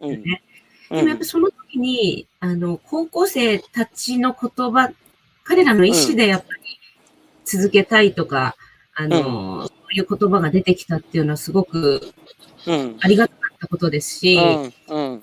そのためにじゃあどういう手段があるのかっていうのを、またみんなで頭をひねって考え出したっていうのもすごくいい経験だったんですよね。なので、むしろいつものその取材とは違うやり方で、うん。オンラインでコミュニケーションを取って、どうん、ちょっとこう、傾聴し合って言葉を吹き出しながら原稿を作ったりとか、うん。今まで割とその現場に行って取材して担当した黙々と書くみたいなところが多かったですけど、うん、逆にコロナになっていろんな弊害がある中で、うん、なんか部員同士の、高校生同士のコミュニティ、コミュニケーションがこう密になって、絆的なものは強くなったかなと。うん、で、さっきあの途中で退出しちゃいましたけど、葵ちゃんなんかはやっぱり、うん、あの、コロナになっても、なんかこう、悲観的になるんじゃなくて、やっぱり生き方を考えるきっかけにしませんか、みたいな投げかけを、あの、原稿の中で書いてましたし、うん。なんか非常にあの、こういうことを言うと不謹慎かもしれないですけども、うんこ。の、この高校生たちにとっては、うん。あの非常に大きい成長の機会を頂戴したのがコロナだったなと思いうん。ますね。いやー、えーまた、えー福島ファンの、えー高橋大二さんというどこかで聞いたことある名前の方から、えーもう幸福通信はノーベル賞決定っていうコメントが入ってますが、ここまで言われるとさ、なんかバカにされ、なんか茶化されてるような気にもなってくるよ、よ大二さん。あ、あともう一人、佐々木健さんっていうね、東北食べる通信の読者の方から、幸福通信も取りたくなってきたっていうコメントが届いてますよ、皆さん。ぜひともお願いいたします。あ、ちょっと、うちのボスから電話かかってきました、今。やばいな。出たいって言うんじゃないか？はい、あのー、二人に言いたいのはね、あのーこう、やっぱ社会に出てって、こう、いろんな法律やルール、仕組みっていうのがあるんですよ、しきたりっていうのがね。で、その中で、僕らは法治国家だから、秩序を正しく生きるわけですけど、でも時にね、あの、法律やルールっつうのはあの人のためにできたんだけど時間が経ってそのむしろやっぱ時代も変わってねそれは法律やルールの方がまあ陳腐化してしまってさ人のためにならなくなってることもあるんですよ。その時にねやっぱおかしいなこれ人のためになってないな不自然だなと思ったら変える側の人間にねやっぱなってほしいんですよね。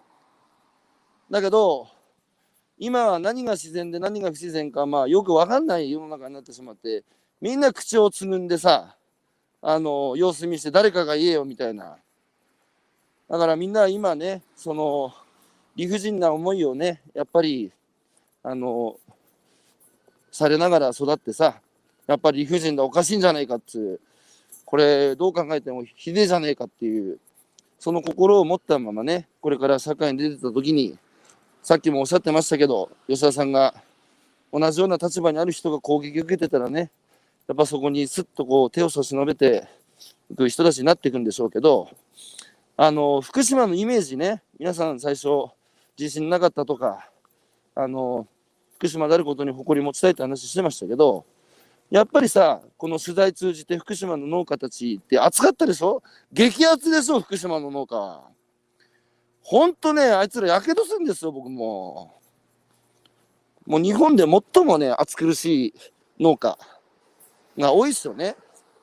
で、そこでさ、やっぱりあの、農家としても大人としてもさ、魅力的な人が多くなかった？どう？それに触れて、皆さんのやっぱ福島への思いだとか、大人に対する思い、これから自分たちも大人になるわけだけど、なんか変わった？そこをちょっと聞かせてください。と私と、そのいろんなあの取材をする中でとか、いろんな活動をする中で、やっぱり福島ってすっごいかっこいい人に出会えるんですよね。うん。だから、うん。なんか、あの、そういう、福島っていっぱいそういう人あのかっこいい人がいるじゃないですか。だかうんらそういう人たちをもっとつながりを増やしたりだとか、うんそういうつながりを増やしたら、もっと素敵な福島になるんじゃないかなっていうふうにうんうん考えていて、うん。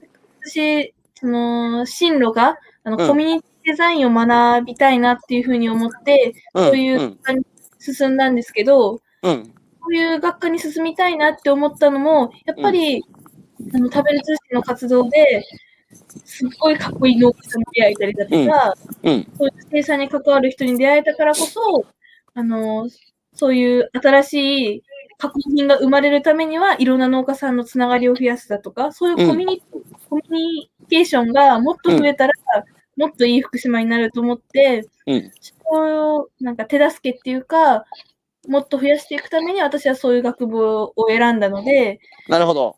進路を選んだ要因っていうか、あれにも、うん食べる通信の活動だったり、福島でとか関係する人との出会いがすごく大きかったなっていうふうに思ってます。いやー、さっきね、あの福島には激アツの大人がいるって言いましたけど、その筆頭であられる、えー、来ましたよ、来ましたよ。えー、もうね、幸福食べる通信はね、このボス、ハンガイさん、もう久しぶりです。ご無沙汰してました。どうも、あの、一年、一年半ぶりぐらいですね。そうですね。あの、五反田でお会いしました。あハンガイさん、はい。この食べる通信始めるとき、あの、中野のルノワールの喫茶店であったね。そあの、断りに来たんじゃなかったっけ、俺に。う。えーね、あの時、その、2000 2014、2014年の、はい。まあ、あの秋から冬にかけての時ですよね。うん、うん。あのまあ、ぜひご一緒したいっていう気持ちでおでん、お電話はしてたんですけど、うん、やっぱり当時のあ遊びと福島では、うん。あの高校高校生たちの熱意をうん、支えきれないんじゃないかなっていう、なんか私にしては珍しく弱気になって、うん、あので、えー電話でぜひお願いしますって言いながら、うん、中野、あの高円寺のルノワールでは、あお詫びをしたんですけどね、うん。ただあの、本当に高橋さんに心から感謝してます。はい。あの時その、食べる通信のいろんなこううん。前前提の取り決め取り決めがあったんだけど、うん。えーそのはそのハードルをね、こう下げてくれて、うん、でそそれがあの初代の高校生たちとあの、うん。まだ不慣れな遊びと福島が、こううん。テイクオフできたっていうか、うん、あの、こう離陸できたっていうのは、高橋さんがね、あの離離陸するだけのあの、ハードルを低くしてた、ひ低くしてくれたんで、あの、うん心から感謝してます。えもうそれが20 3ヶ月に1回、23号まで来ましたからね。いやー。ってことは、吉田さん、ねえ、僕のおかげだね。えそうそう、その通り。そ嘘、の通り嘘。。あのあのね、でも、でもね、うんあの、レギュレーションは確かにあったんですよ。で、やっぱこういう条件じゃなきゃダメだ、発火、発行は認めないみたいな。だけど、それこそさ、さっきね、伊藤君、僕言ったでしょ、そのルールとかね、法律っていうのは人のためにあるんだって、ルールや法律のために人があるわけじゃないから。でその時に僕はハンガイさんの思いをね、直に聞いた時に、こういう人たちが食べやれない食べる通信じゃおかしいだろっていう。だったらハードル下げようっていう、やっぱね、ハンガイさんたちの熱い思いがハードル下げさせたんですよ。そうですよ。うんあのそれはあの、あのシシーネが頑張ってくれたからですね。いやいやいやいやいやいやいやいや私はや,、うんやめさせて、やね、あの、断ってきてくれって言ったんですから、私は。そんな余計なこともうやめてくれと。この、この二人のこう、熱すぎる男たちの密、密談で結局決まったという、そんな素敵なスタートだったんだよ。しかし、ハンガイさんどうです？あの、最初ね、やっぱりその、食べる通信ってその、事業そのものをね、食べる、あの、ハンガイさん、とにかく若い人を育てたいってお話されてたじゃないですか。はい。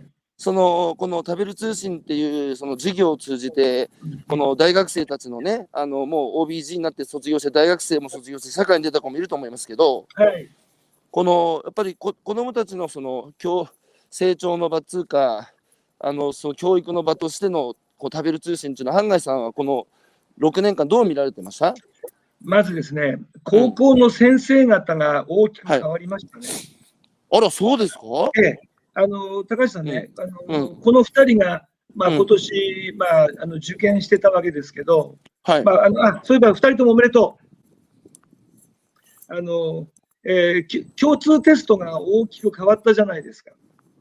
あ、でそうなんですか？はい。えあの実はですね、うん。あの食べる通信の精神にすごい近づいてるあの、あの大学の入試のあり方が大きく変わったんですよね。あら、そうなの？えっとですね、一言で言うと、あの、学力偏差値だけじゃなくて、まあ、学力は必要なんだけど、うん。のえー主体主体性とか、あうん。一緒に働くっていう意味で共同性とか、はいはいそれと。えーたまあ、探求性とかうんうん。でで、その基礎として学力だけじゃなくて、えーうん思考思考力、判断力、表現力っていうのをうん。非常に重要視するっていうのが、うーんあの大きく変わったんですね。で、なるほど。これ、これはね、高橋さんね、正直言うとね、あの、はに20年遅れてるとは思う。うん。あの、に20年遅れてようやく変わった。うん。日本がね。それで、ええうんでね、一言で言うと、今、社会人研修のテーマも、うん全く同じです。ああのが学力、学力、マネジメント、あまあ、学生でいう学力あの、社会人でいうマネジメント能力、これ,、はい。これは両方必要なんだけど、うん。その学あの学生たちがこのタブレ通信を、あのえーの中でね、その、思考力とか判断力とか表現力とか、うん。あと一番大切な主主体性とか、一緒に働く共同性っていうのをうん。身につけたようにね、今、社会人も、あの、うんまさしく高橋さんのイズムだけども、えー志、熱量うん。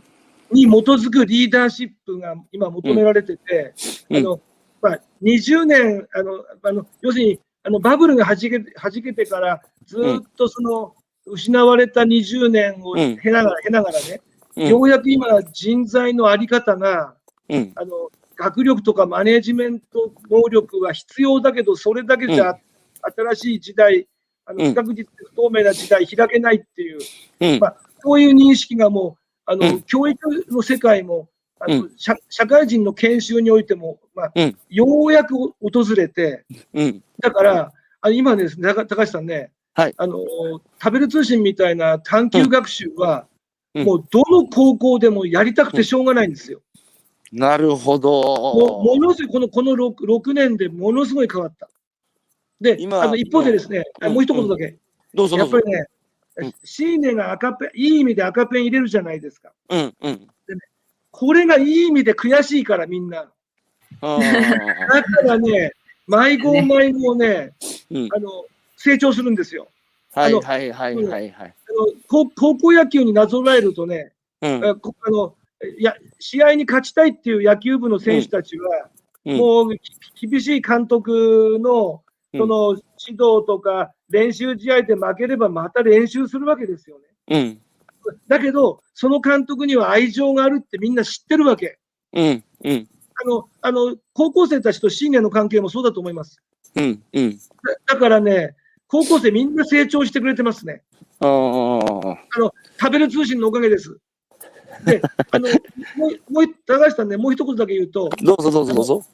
福島県の中通りの高校生たちと、こうん。のプロジェクトベースラーニング始めたわけですよね、食べる通信。でね、うん。これが刺激になってね、うん。あのえ浜通りの、要するにあの、被災地の高校生たちの、うん。今、いろんな活動もね、遊び徳島はおかげさまで立ち上げて、あのこのえっとは浜通りの高校生たちとの別なとあの活動も続いてるんですよ。うん。うん。だから、食べる通信はね、そういう意味では、福島県内の高校生たちが最初にこう継続的あの、継続性のあるあの活動ということでは、うんさ最初の取り組みであるし、今、まさにこれからも継続する取り組みだと思い,、思います、うんあの。重ねてご理解ありがとうございます。いやいや、なんか、今のハンガーさんの言葉とね、あと僕、今月の23号っていうのをシーネさんに送ってもらって、あのー昨日ね、じっくりコーヒー飲みながら、気仙沼で読んだんですけど、あのね、本当に食べる通信をね、やってきてよかったなって思いましたね。本当ですね。うん。あの高校生だけじゃなくてね、うん。あのよその食べる通信の編集部の方とか、うん。関係者は、うん。あの大人として成長してると思いますよ。ああ、ねはいはいはい。あとよく高橋さんの言う、あのうん地方と都市をあの、うん。あのかき混ぜるっていうことも含めてね、うん。あの農業農業を通して、うんあの地域地域のあり方だとか、日本全体のあり方だとか、うん世界のあり方を、うんあ。のお大人も学ぶ場になってると、あの本当に思ってます。いや、本当そうですね。あの、やっぱり消費者、あの、やっぱこう仕事と生活っていうのは僕違うと思ってて、やっぱり今都市生活っていうのは仕事して稼いだお金で生活を買うっていうか、まあだから消費者ってことなんですけど、その生活するっていうのは自分を取り巻く環境にね、自ら主体的に参画し、その環境が良くなるとやっぱり本来根源的な喜びにつながるんですけどその喜びから遠ざかったんですよね都市生活者は。その時にもろに生産者っつうのはね、あの生活のど真ん中ですよ。自分で生きるためにその食べ物を自分で作るって言うんだからね。そこにかかっていくことで、やっぱり消費者もインスパイアされて、こう学びを得て、あの都会で、ね、マンションのベランダで、えー家庭菜園始めたりなんだりっていうあの変化があるってことですね。しかし、そのウィル、あの高校生、あの吉田さんと伊藤さん、あのなんなんかね、いつもこう、奥の院にいるボスがいきなり出てきて、ちょっと喋りにくくなったかもしれませんけど、あの、僕もね、今、いろんな大学生とお付き合いあるんですよ。で、あの、やっぱり、ね、大学生たちの一つの大きな、やっぱり共通してる悩み、僕が出会ってきた大学生はって限定ありますけど、ウィルなんですよ、ウィル。意思。何かやりたいとかそういうのがないっつうのに苦しんでんですよね。でその時に今日の高校生5人はもう、なんかやっぱ明確にね、その、なんつうか意思を感じる。それはやっぱり皆さんがやっぱり心を揺さぶられる苦しい、悲しい、悔しい体験っていうのがやっぱり原体験としてあのあるということだと思うので、それをね、これから先、大学に行って社会に出るときにね、あの、発露させてさ、あの、行ってほしいなっていうふうに改めて思いますけど、この食べる通信の未来についてちょっと語ってほしいんですけどね、あの、これから先、その、食べる通信、いや僕ね、食べる通信って続けるの難しいんですよ、本当に。だけど、みんなの話聞いてたらさ、しかも昨日の雑誌、あの、今月号見たら、みんなの意思として続けてきたっていうことがよく伝わってきたんですよ。で、今月号にもさ、やっぱ食べる通信ってそろそろ変わんなきゃいけないんじゃないかみたいなコメントもありましたけどね、今後の食べる通信はどうあるべきかっていうのをちょっと吉田さん、あの、と伊藤君に聞いてみたいんですけど、あの、ね、ボボスとかシーネさんとか俺気にしなくていいからさ。うん、どうぞどうぞ。なんかまあ、しんじゃあ伊藤君から聞いてみようかな。あ、どうぞどうぞ。吉田さんからでもいいよ。吉田さんどうぞ。どうぞなんか、あの、高校生が伝えるタブル通信は、あのーやっぱ東日本大震災があってからそれを、っていう、その強い思いがあって生まれたんですけど、やっぱり時間を経る中で、うんその震災が風評被害だっていう思いから、シンプルに、うん。あの福島の魅力を伝えたいっていうふうに思いが変わってる部分。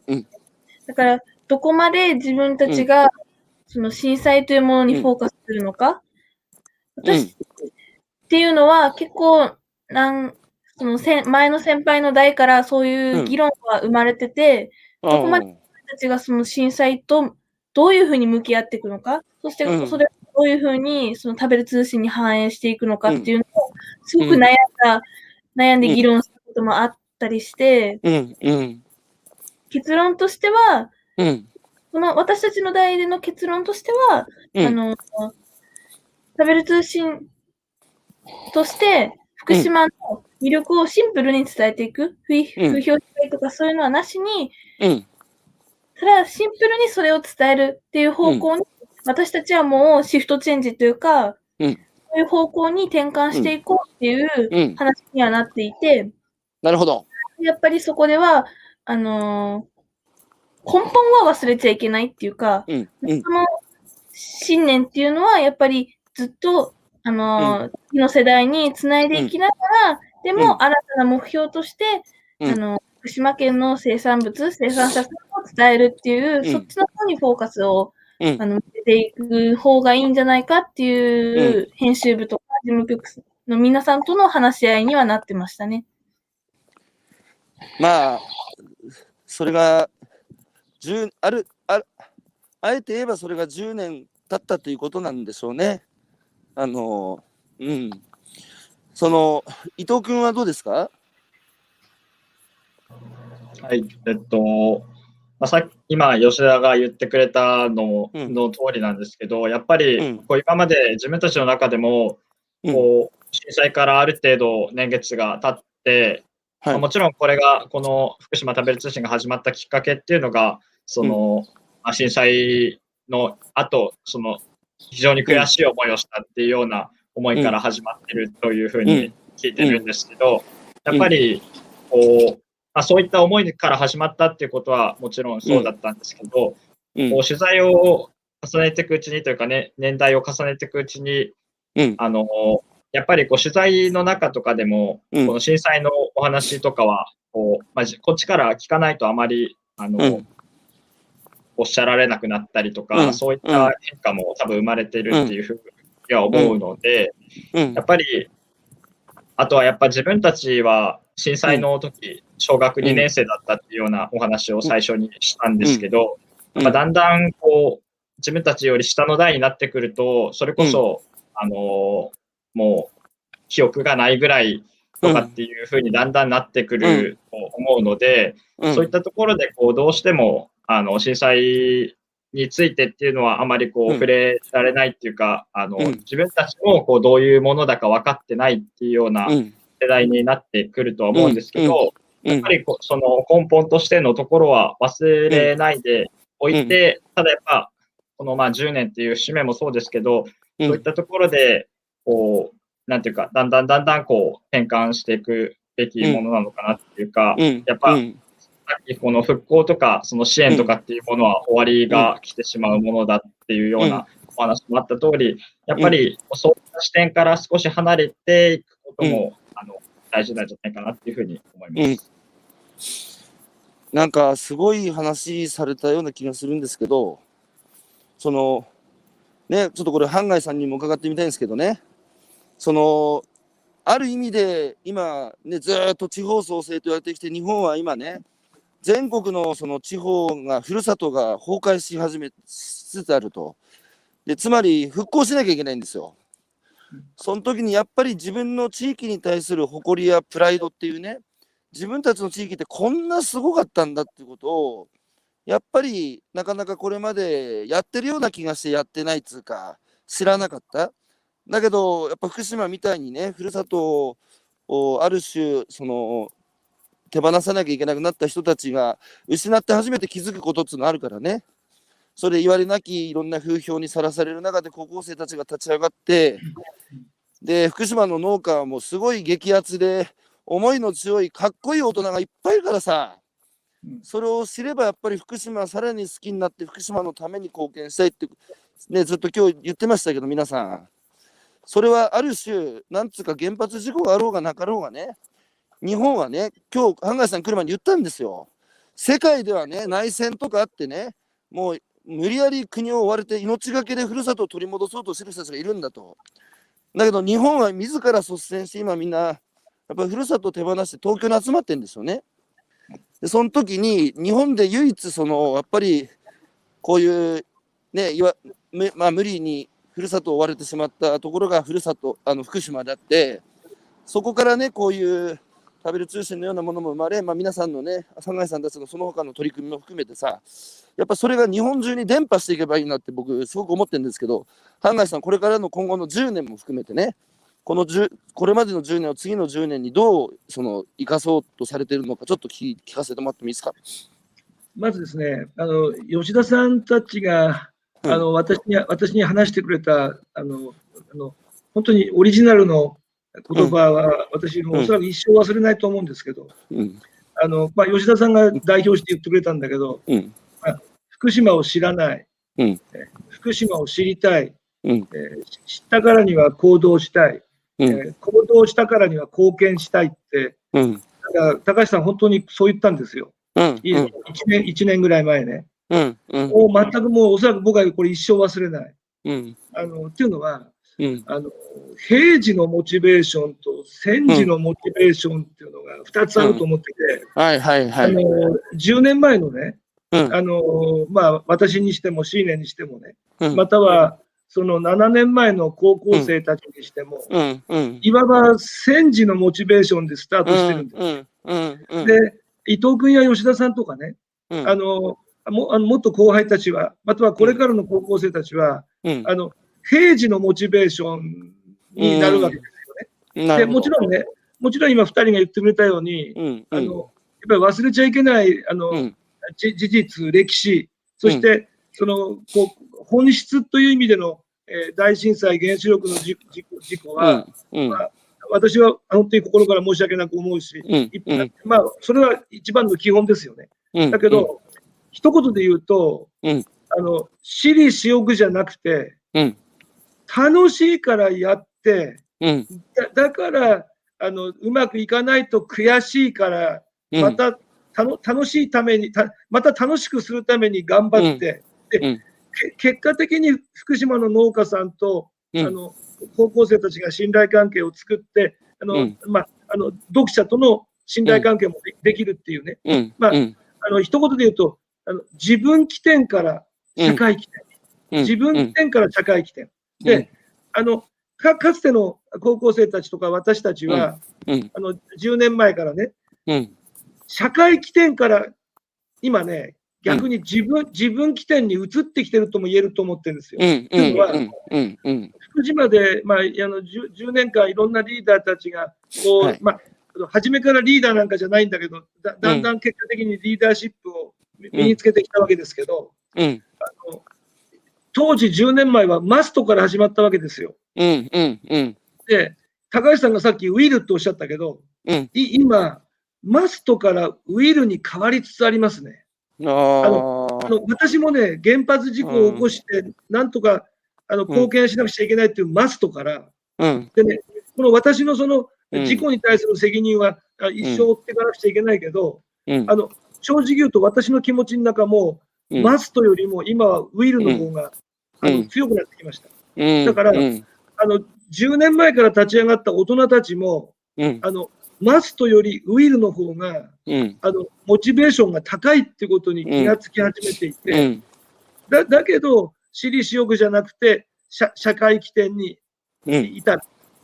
うん、そういう点からするとね、そのうん。高校生たちに、ぼ私はその、えーへ戦時のモチベーションから平時のモチベーションっていうのを、まあ、うん。改めて教わったという、うん、あのうん、気持ちです。うん、で、うん。だだってね、あのだから、うん。今、あのまあ、一番福島に近いその、うん。首都圏の高校生とか、うん、あ首都圏の中学生年代に、うん、遊び徳島は、うん。あのこの10年の蓄積を踏まえて、うん、この首都圏の高校生のを中心に、うん。な何らかのフィールドスタディとか、うん。そのプうん。ロジェクトベースラーニングを、うん、うん、えー福島から福島を中心、うん。中あのあの本質にしながらもね、うん、あのエエリア的にあのか拡大するっていうことを今、うん、あのシーネも一生懸命やってくれていて、あのあのそんな今動きを、首都圏の高校の先生たちと今始めてるんですよ。うん、でうん、結果的にそこに福島の高校生たちが加わるから、うん、また福島の高校生たちにとっても成長の場になるだろうと。うん、だからあの、まあ、たまたま10年ということはもあるんだけど、うん、福島での次世代が育つ場作りをうん中心にしながら、うん、うん、あの遊び徳島としては、うん。そこでそこでの経験や失敗も含めてね、うん。または福島の高校生たちがもっと成長する場を作るためにも、うん、あの首都圏などの高校生たちとの、うん、プロジェクトベースラーニングというか、フィールドスタディをうん拡大しようと、今あの、えーコツコツコツコツあの、えーき気持ちの通じるあの高校の先生を今探してます。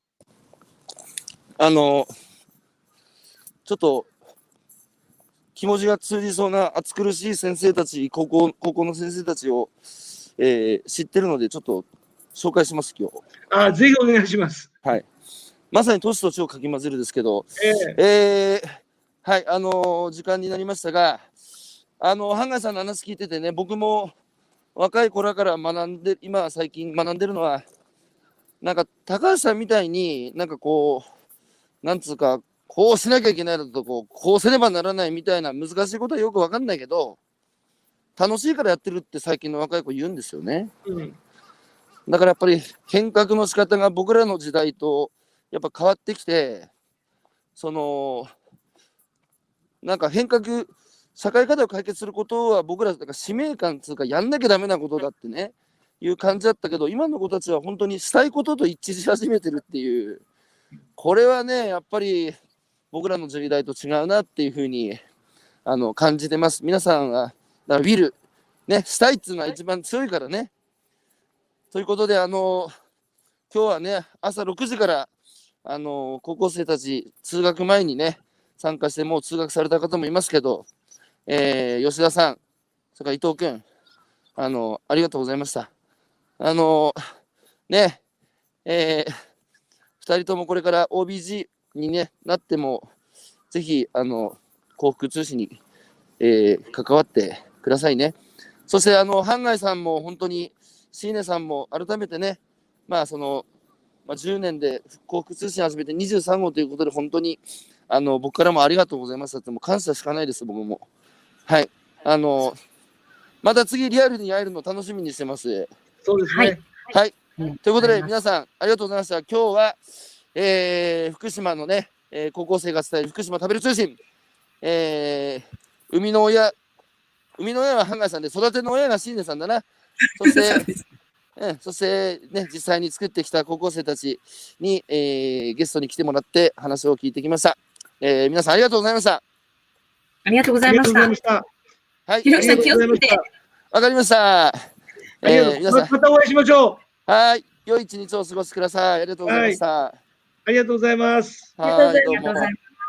吉田君も伊藤君もありがとう。